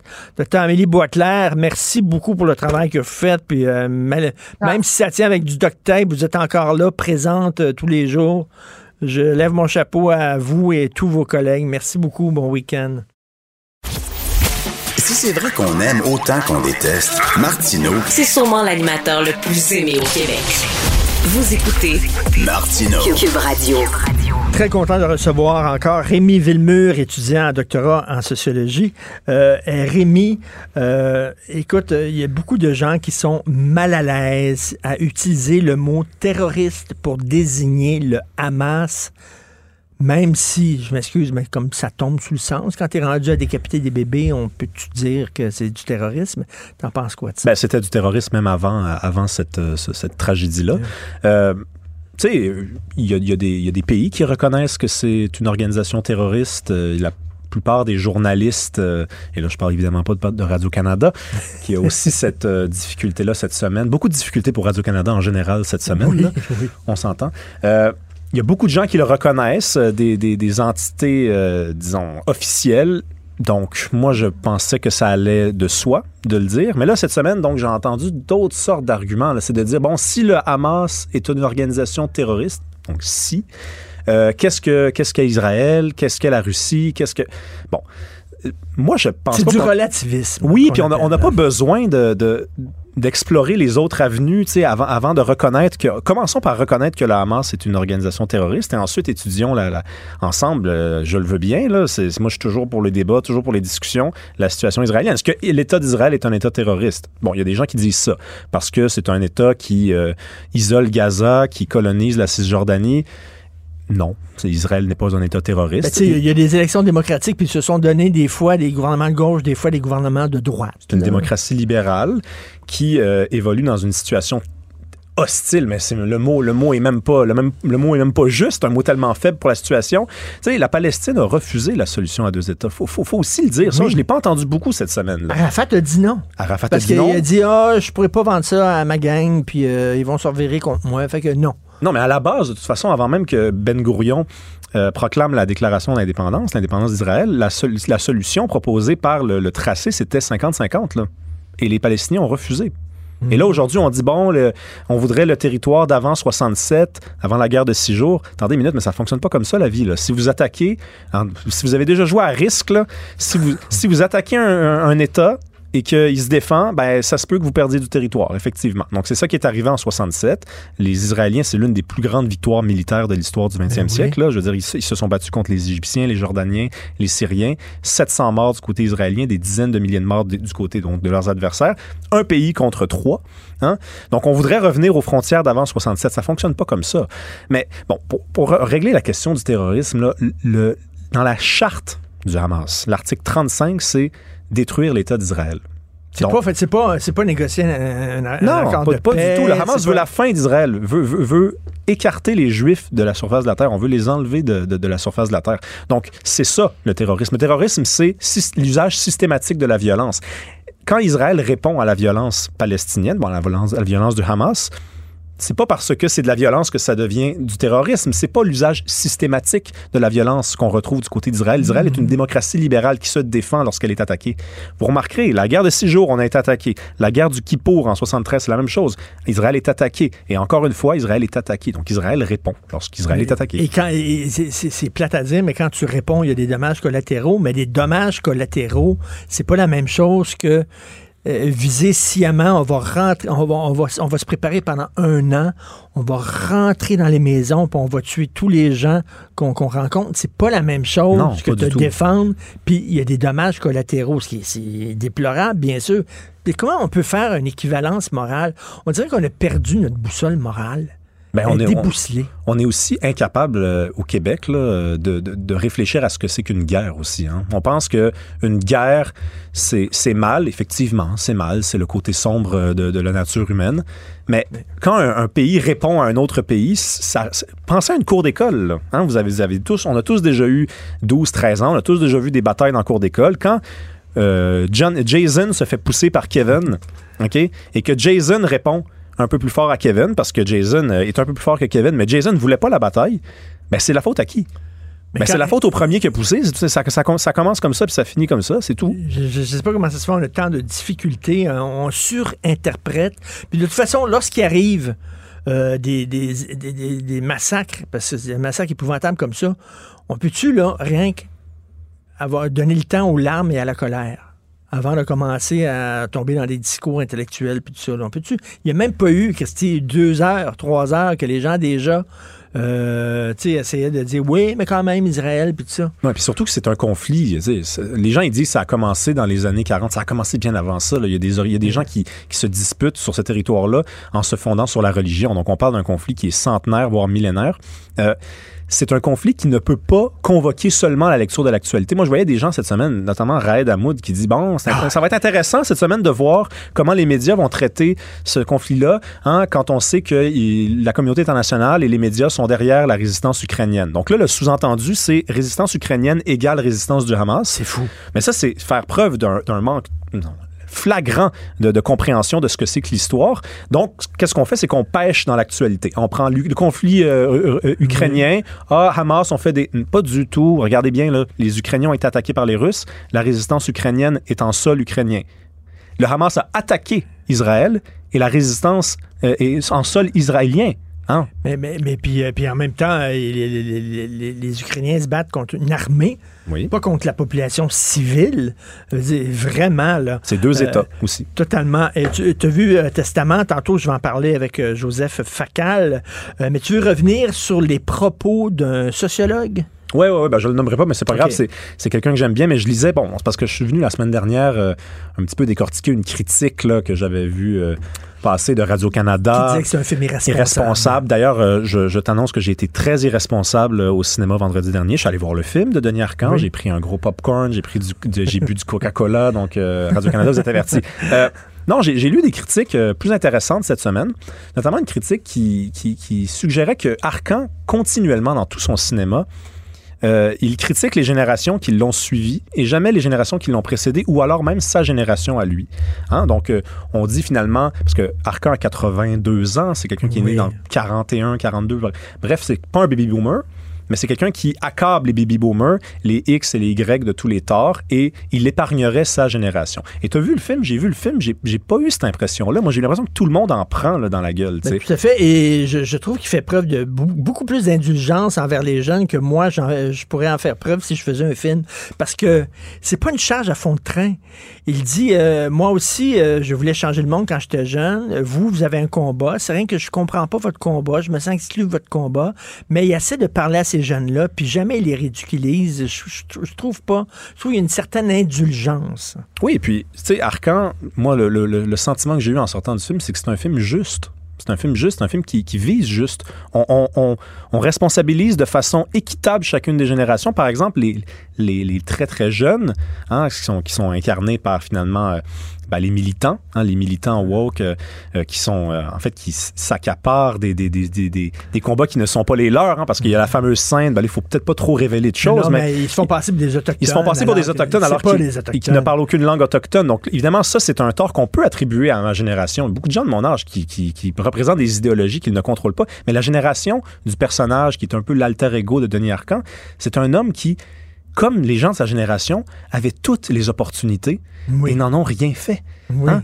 C'est, il, il est là comme le, le vent qui passe. Oui. Tout passe et tout est relatif. Il en a rien fait même dans sa vie personnelle. Oui, une douce indulgence, une douce indulgence qui consiste à dire, ben écoute, ça sera ça, ça aura été ça. Et ça, c'est le reproche qu'on peut faire à cette génération-là, qui est la génération avant les baby boomers, ces gens qui avaient 20 ans Mm. en 1960, qui avaient 35 ans quand René Lévesque est arrivé au pouvoir, qui avaient à peine 60 ans quand Parizeau nous a demandé oui ou non. Des gens qui ont tout vu et qui ont dit non à chaque fois, qui ont dit Hum, je, je sais, pas, je sais pas. Ça, c'est pas un, un tort qu'on peut faire à ma génération. Nous, je veux dire, on est dans, le virage numérique et on sait même pas si on va nous poser la fameuse question du oui ou du non un jour. On a plein de torts, on est ridicule, on, est, on illustre un peu la décadence à notre façon. Mais je pense qu'Arcan, au contraire, est très, très, très dur envers chacune Ben, tout des fait. générations. Et il l'avait de toute façon été, et c'est là que ça répond à vraiment à cet argument-là, il l'avait été dans le confort et l'indifférence. Ben, énormément. Confort et l'indifférence, c'est un documentaire 1980. Arcan, il y a quoi, 40 ans, peut-être 39, 38 à cette époque-là. Puis la plupart des gens qui l'interrogent dans ce documentaire-là, ce sont des gens de sa génération ou des générations qui l'ont précédé. Et c'est ces gens-là qui ont l'air fous. Hein? Des gens qui disent, je sais pas si je vais aller voter euh, le 20 mai euh, parce que c'est le salon du VR, là, fait que tu sais, il faut que j'aille là avec ma femme. Donc, non, il est, il est juste, il est raisonnable, c'est un Et- grand film. Et écoute, en terminant, tu es en doctorat. Ouais. Je ne sais pas si tu veux étudier pour un post-doctorat, mais je vais rien te lire ça. Le Conseil national de recherche du Canada a créé une nouvelle bourse pour le post-doctorat. Donc, ils vont euh, payer euh, pendant deux ans les études de post-doctorat euh, à la personne qui va avoir la bourse. La bourse sera attribuée chaque année à une personne récemment diplômée d'un doctorat qui s'identifie comme femme. Bon, ben, on peut régler ça tout de suite, là. Qui s'identifie comme Ben, femme. moi, je, moi, je m'identifie euh, Ben de- ouais. de- depuis 30 secondes comme une femme. Euh, combien, combien il donne? Combien il donne? Je sais pas, mais il paye, il, il paye pendant deux ans. Bon, ben, allons-y. Euh, c'est une bourse de recherche. C'est le Conseil national de recherche du Canada. Fait que t'es une femme. Ben ouais, je m'en vais chez, euh, chez Ardennes, on, va- on va régler ça. T'es une belle femme en plus. là. Je te regarde. Merci, là. Richard. Écoute, une chance que je suis marié parce qu'on m'a te dire, là. Oh là là là là. tu pourras avoir une bourse. C'est rendu. On dit plus le mot femme. Non, c'est ridicule. je suis allé- je suis allé à New York, je suis allé au Musée national euh, de, de- de sciences naturelles. Puis il y a toute une exposition sur l'ADN, puis ça. Puis on parle de femmes, on parle d'hommes, puis on parle de chromosome XX, puis chromosome XY. tout ça. Non. Ça, c'est le Centre national de recherche du Canada Bah oui, bah oui, qui disent que ça n'existe plus, femmes et hommes. Non, non, c'est une personne qui s'identifie comme femme, une personne qui, qui identifie avoir un utérus, euh, si c'en est un ou si c'en est pas un. C'est complètement ridicule. Mais moi, de toute façon, je vois des affaires passer. Des fois, c'est encore pire que ça. C'est c'est des trucs, euh, des, des, des, des, des, euh, des bourses pour étudier la situation difficile des anglophones euh, au, à Montréal, le sous-financement des institutions euh, pour la, la, la recherche, enfin, la- le sous-financement de, de, de, de l'industrie de la santé euh, puis de l'éducation pour les anglophones à Montréal. Elle est bonne, celle-là aussi. Merci Rémi Villemur. Merci. Euh, écoute, euh, bon week-end. Bye. Toi aussi. Martino. L'opinion populaire.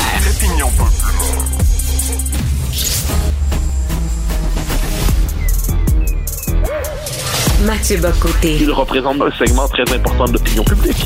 Richard Martineau. Tu vis sur quelle planète? La rencontre. Je regarde ça et là, je me dis, mais c'est de la comédie. C'est hallucinant. La rencontre. Bocoté. Martineau. Mathieu, bien sûr, tu veux revenir sur ce drame euh, d'un professeur qui a été tué euh, en France. Mais écoute, avant, avant, j'ai un sentiment ces temps-ci qui monte en moi. Je ne sais pas si c'est un sentiment qui est, qui est honorable, qui est, euh, qui est politiquement correct, mais un peu tanné des gens qui importent chez nous les combats de leur pays d'origine. Tu comprends? Euh, si je vois, mettons, des Tutsis, des Hutus qui se battent sur la rue Sainte-Catherine, je vais dire, écoute, on n'est pas au Rwanda ici, on est au Québec, vous êtes tous des Québécois. Si je vois un Sikh et un Indien qui se battent aussi, euh, c'est pas notre combat, c'est votre combat dans votre pays d'origine. Ici, ce n'est pas notre combat. On dirait qu'on est pogné avec des combats qui ne sont pas les nôtres, Mathieu. Ben, c'est ce que c'est ce que disait Henry Kissinger cette semaine, soit dit en passant. Ah oui? Euh, je, vais, je vais te retrouver, tu me pardonneras de te retrouver, de, fouiller sur mon ordinateur directement devant toi, mais je vais te retrouver la citation exacte de. Kissinger qui euh, disait cette semaine à Politico Je, je cite. C'était une grave erreur de laisser entrer autant de personnes de culture, de religion et de concepts totalement différents, car cela crée un groupe de pression à l'intérieur de chaque pays qui fait cela. Autrement Voilà. dit, que disait euh, Kissinger à sa manière, il dit on l'importation de communautés qui continuent existentiellement de se définir par rapport à leur pays d'origine, qui profitent des avantages matériels, économiques, sociaux, juridiques des sociétés occidentales, mais qui n'y adhèrent pas existentiellement, eh bien, quel est, qu'est-ce qu'on voit? C'est que là, on envoie le prix en partant calme, ça donne Justin Trudeau, sunny, sunny ways, my friend. Mais quand on n'est pas partant calme, ce qu'on voit, on l'a vu, là, je pourrais donner des exemples. La question de l'ingérence chinoise au Canada, où on voit que beaucoup de Chinois canadiens se voient d'abord comme Chinois plutôt que comme Canadiens. Je, je, je suis pas là pour faire euh, donner des bonnes, de bien mal, bien mal. Je le constate. On l'a vu avec l'assassinat de ce leader sikh, probablement par les services hin- hindous. Il était, oui, citoyen canadien, mais manifestement, son pays mental n'était pas le Canada. On le voit avec ces manifestations depuis samedi dernier pour soutenir non pas la cause de l'indépendance palestinienne. Puis encore là, ça serait quand même euh, le fait de se projeter dans un autre pays que le sien, euh, mais pour le Hamas. Et là, qu'est-ce qu'on a vu euh, en France aujourd'hui, mais l'assassinat, trois ans à peu près jour pour jour après l'assassinat de Samuel Paty par un Tchétchène, et bien qui était en France, et bien là aujourd'hui, le professeur dans, dans la ville d'Arras a été assassiné par un Tchétchène, encore une fois, qui était surveillé par les services de sécurité, dont la famille aurait dû être expulsée il y a quelques années, mais les associations droits de l'hommiste s'étaient battues pour que sa famille reste en France. Mais aujourd'hui, alors on va nous dire non, pas d'amalgame, pas d'amalgame. Mais je m'excuse, mais ceux qui ont milité pour que cette famille reste en France et dont un enfant a assassiné un professeur français sont au moins partiellement, là, je dis pas sur le plan juridique, mais moralement responsables de ce qui est arrivé à ce professeur égorgé comme Samuel Paty avait été décapité. Mais je reviens sur le point de départ de ta question qui est essentielle. On a aujourd'hui, là je détachais évidemment de la violence extrême d'aujourd'hui, on a créé les conditions d'une double loyauté généralisée. Pourquoi? Parce que nos sociétés refusent de se définir par la culture, la langue, l'identité. On se définit seulement par les droits de l'homme, puis le droit, et puis le droit de ci, le droit de ça. Même maintenant, un pays, c'est pas seulement une structure juridique et administrative impersonnelle. Et puisqu'on a refusé de se définir culturellement et sur le plan identitaire, en disant, ben, sinon ça va être exclusif puis discriminatoire et tout ça, ben, ce qu'on voit, c'est que nos pays servent souvent de base arrière pour des conflits qui fondamentalement Exactement. ne devraient pas les concerner, entre guillemets. Exactement. Nous autres, on a un combat, c'est Québec-Canada. OK? Si vous voulez y participer d'un bord comme de l'autre de façon démocratique, OK, bienvenue. Vous êtes des Québécois. Vous êtes tous des Québécois. Vos combats là, de votre pays d'origine, là, c'est pas nos combats à nous. Mais là, on, Mais- on les mais- importe, ces combats-là. Mais tu, tu as raison, mais c'est à ce moment qu'on touche les limites de ce que j'appelle le, nationalisme verbal. On leur dit, vous êtes Québécois comme nous. Et plusieurs disent, non. Alors on dit, oui, oui, oui, on veut être inclusif. Vous êtes Québécois comme nous. Puis ils disent, non, non, non, non, non, non, je suis d'abord euh, X, Y, Z d'origine.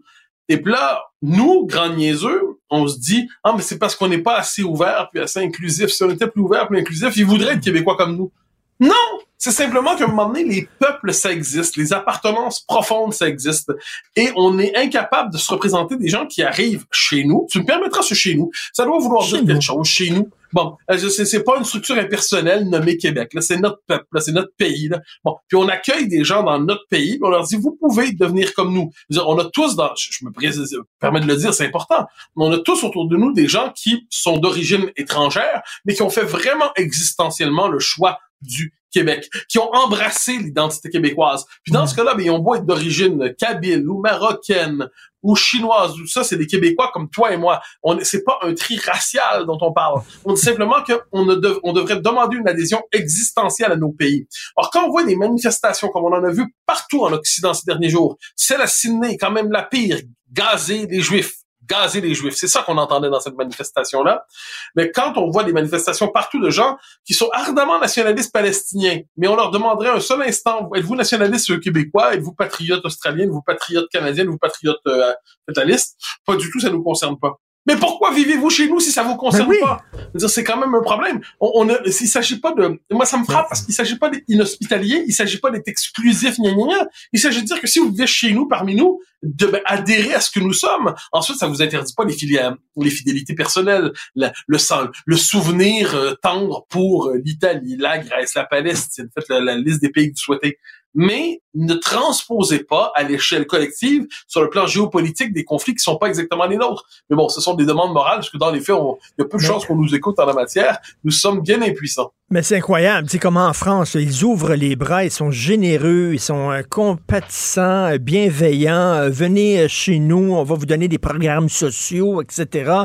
Et là, pour se faire remercier, c'est que on va, euh, on va décapiter vos profs, on va, on va, on va semer un climat de terrain chez vous parce que chez vous, ça ne nous intéresse pas. On n'aime pas vos valeurs, on n'aime pas la façon dont vous vivez. Mais Christy, il y a personne qui t'a forcé de venir chez nous.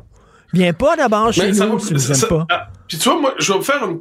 Mettons, dissocions l'horreur absolue d'aujourd'hui. C'est quand même un prof égorgé. Il y a un prof, aujourd'hui, un professeur en France sait qu'il peut se faire égorger parce qu'en plus, le, le- le- le- l'assassin, qui était euh, tchétchène, cherchait, on l'a lu au fil, cherchait un professeur d'histoire. Il voulait tuer d'abord un professeur d'histoire. Les professeurs d'histoire savent qu'ils ont une cible au front aujourd'hui. C'est quand même pas un détail. Alors, cela dit, dissocions tout ce qu'on se dit de la dimension, l'horreur de l'assassinat. Si on arrive dans un pays et qu'on ne veut pas s'y intégrer culturellement, si on tient à tout prix à tous les symboles qu'on peut imaginer, euh, qui témoignent d'une adhésion à la communauté antérieure, la communauté d'origine davantage qu'au pays qui nous accueille. Puis là, je laisse de côté la question de violence, on s'entend. Il y a un problème. Il y a un problème. Mais, ce qu'on a appelé le multiculturalisme au Canada, ce que, ce que, qui est une doctrine qui s'est imposée partout en Occident, quoi qu'on en dise, ça disait que la société d'accueil n'avait rien d'autre à offrir qu'une structure juridique et des programmes sociaux, et ceux qui arrivaient pouvaient conserver leur identité d'origine. Donc, on- et on avait le fantasme de l'identité diasporique, mais dans les faits, ça fait des sociétés éclatées, éclatées comme jamais. Euh, moi, je, je suis bouleversé par ce qu'on voit. Écoute, est-ce qu'à un moment donné, là, on va arriver à un point où les pays vont dire, ben écoute, là, euh, il y a des ressortissants de certains pays qu'on n'accepte plus. Qu'on n'accepte plus. On va, on va recevoir des Italiens parce qu'ils s'intègrent très bien, des Vietnamiens, des Latinos, etc. Mais il y a certains ressortissants de certains pays où vous autres, non, parce que c'est trop difficile de vous intégrer. Est-ce qu'à un Ben, moment moi, donné, on va arriver là? Mais moi, j'ai jamais compris pourquoi on refusait de tenir compte des appartenances, pardonne-moi, historiques, identitaires, géographiques euh, des gens qui arrivaient. À un moment donné, le fait est, puis surtout les gens n'arrivent pas, quoi qu'on en dise, individuellement. À notre époque, les gens arrivent par communauté, presque par peuple, et ainsi de suite. Donc, évidemment, on peut avoir des réfugiés théoriquement de tous les pays, on comprend l'idée.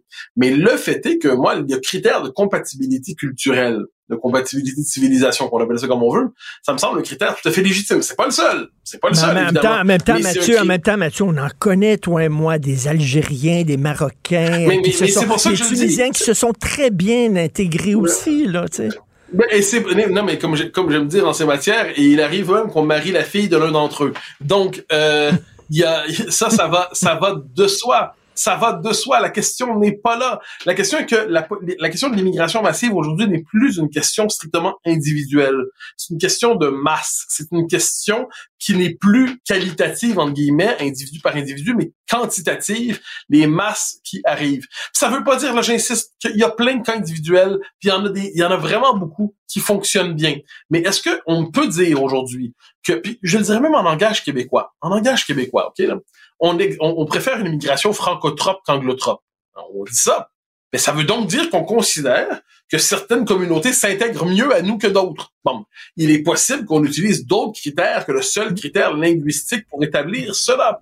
Puis, bordel, il suffit simplement de se promener en France, de sortir des quartiers protégés qui sont des quartiers à destination touristique, puis d'aller voir comment ça se passe dans les banlieues, dans le 9-3, dans le 9-5, et ainsi de suite. Puis on va constater ce que ça veut dire. La basilique Saint-Denis, c'est particulier. La basilique Saint-Denis, c'est celle qui accueille qui les, les- les rois de France. Mais c'est- dans un territoire culturellement étranger à la France aujourd'hui, il faut bien le dire. Puis je le redis là, parce que c'est important. Sur le plan individuel, il y a une égale dignité de tous les êtres humains. Euh, moi, je comprends l'idée qu'il peut y avoir des réfugiés de toutes les origines. Je pense que les gens de toutes les origines peuvent devenir québécois, français, danois, suédois, ainsi de suite. Je n'en doute pas. Mais l'effet de masse, le nombre, fait en sorte que les possibilités d'intégration sont diminuées. Les possibilités d'intégration fonctionnent moins bien. Puis on le constate aujourd'hui. Donc ça implique de redéfinir nos schèmes mentaux, culturels. Ça implique pas de devenir inhumain, ça implique pas de devenir méchant, rien de tout ça. Ça implique simplement de savoir que la condition de l'intégration aujourd'hui, c'est tenir compte de cette variable du nombre, puis on n'en a pas tenu compte. Et puis moi, je te dirais multiculturalisme, plus immigration massive, plus choc des civilisations, plus, euh, on pourrait dire, euh, Occident désarticulé, décérébré, invertébré, mais ça fait une société qui tient plus. Exactement. Ça fait une tempête parfaite. Merci. Bon week-end. On se reparle lundi, Mathieu. Et euh, demain, rapidement, à qui tu vas avoir à CNews? Ah, je reçois, vu les circonstances, Alain Finkielkraut, Ah. euh, qui va être remarquable. Donc, à la fois pour parler d'Israël, pour parler de la France, pour parler finalement de l'Occident, on pourrait dire pour parler du Québec en un sens. Hum, très hâte de voir ça. Merci beaucoup. Pour une écoute en tout temps, ce commentaire de Mathieu Bock-Côté est maintenant disponible sur l'application Cube ou en ligne au cube.ca. Tout comme sa série Les idées mènent le monde, un balado qui met en lumière, à travers le travail des intellectuels, les grands enjeux de notre société. Cube Radio. Martino. Le parrain de l'actualité.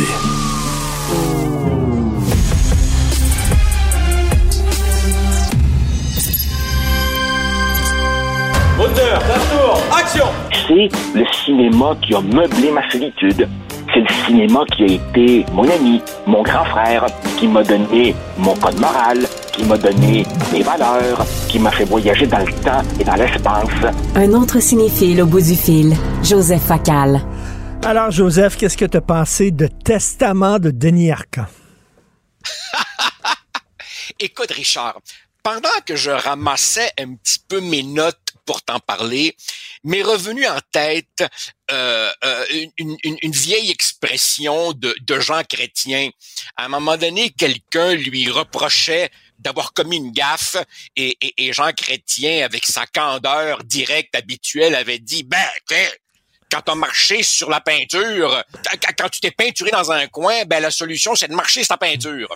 Euh, ce ce que je veux dire par là, c'est que je crains d'avoir chez toi, Richard, suscité euh, des attentes trop élevées, comme si tu t'étais attendu à un propos euh, critique ou, ou, ou, ou surprenant de ma part, qui suis, je pense, bien connu comme étant un inconditionnel d'Arcan.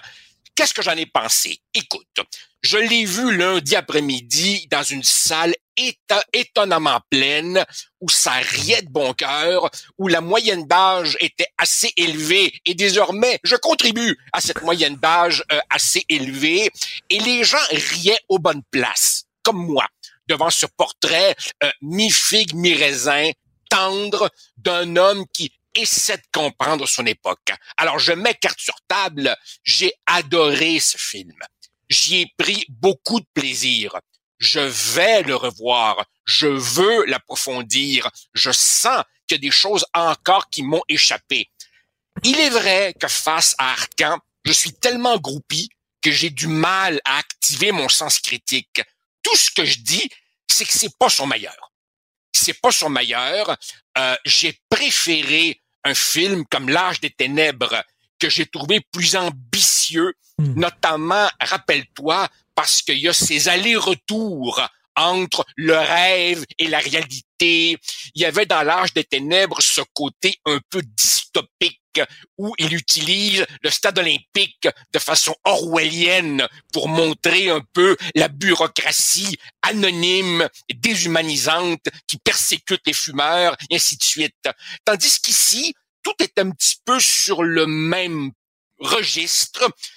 Il y a moins de relief et au fond, c'est pas entièrement faux que de dire c'est une série de scènes en soi, la plupart très réussies, reliées par un unique fil conducteur, la présence de euh, Rémi Jean-Michel Girard. Donc j'ai beaucoup aimé. C'est juste que dans la filmographie arcanienne, il y en a d'autres que je préfère. Ça a l'air d'un best-of.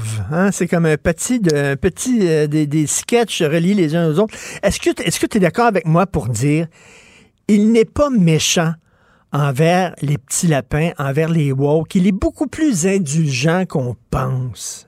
Qu'est-ce que tu en penses? Ben oui, ben oui, a- absolument. C'est, c'est un film, euh, euh, c'est un film mélancolique, euh, euh, résigné.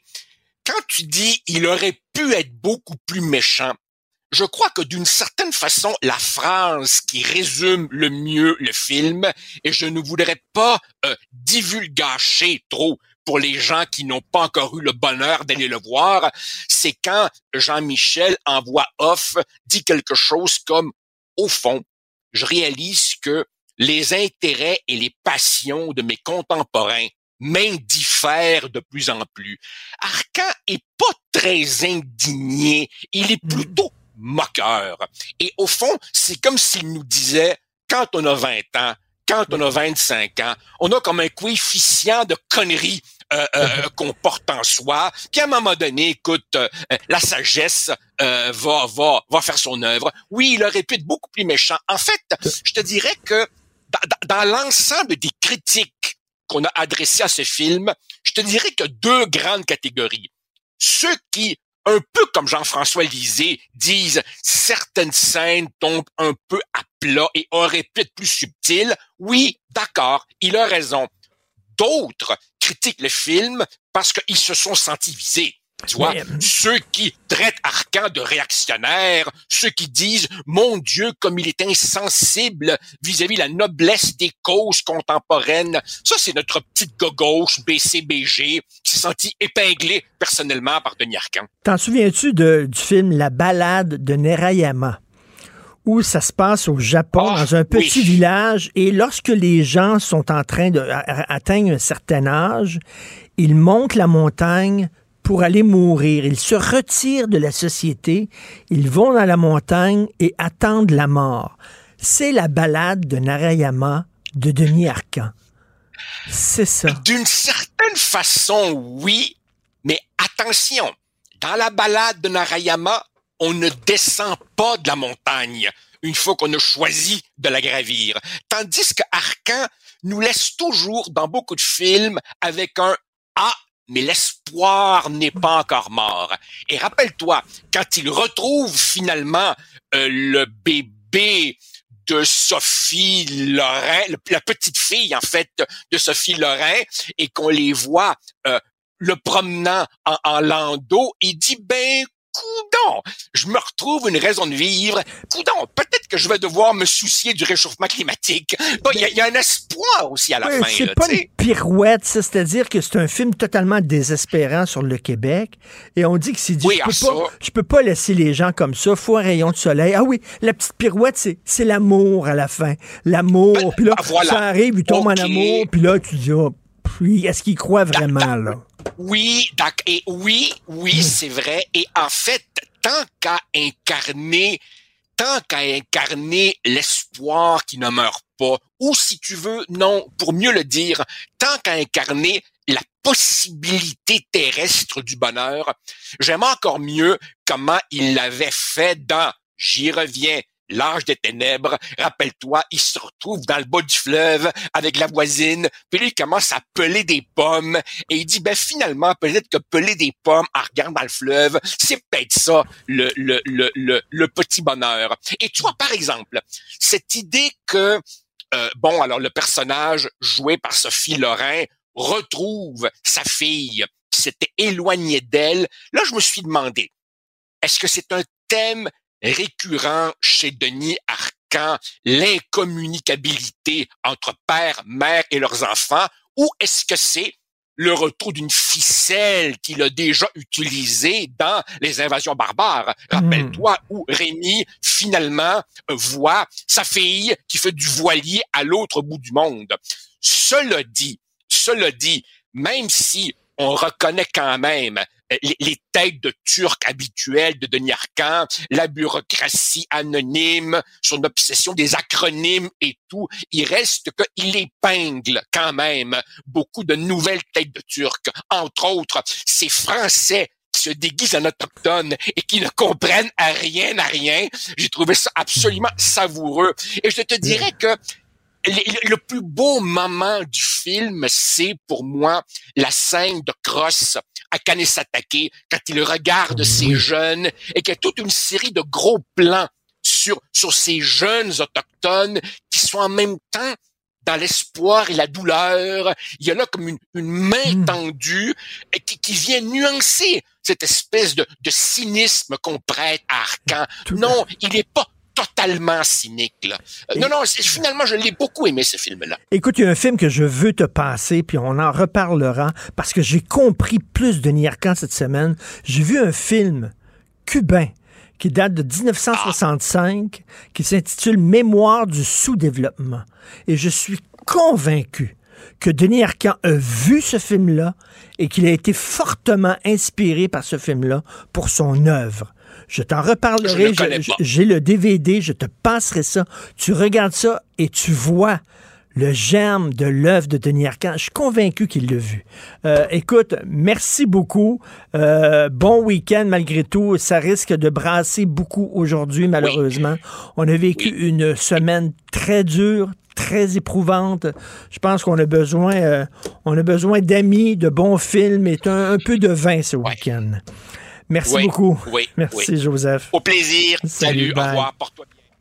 C'est tout le temps qu'il me reste. Merci à toute l'équipe avec qui je travaille toute la semaine. Je veux saluer tout le monde parce qu'ils le méritent, ils travaillent fort. Florence Lamoureux, Max-Émile Sayer, euh, Audrey Roby, euh, Cybèle Olivier, euh, Marianne Bessette, André-Sylvain Latour et Jean-François Roy à la réalisation, à la, à la mise en onde. Merci pour votre bon travail, votre passion. C'est Benoît Dutrisac qui prend la relève. Passez un bon week-end, essayez de sourire un peu, puis on se voit lundi 8h30. Cube Radio.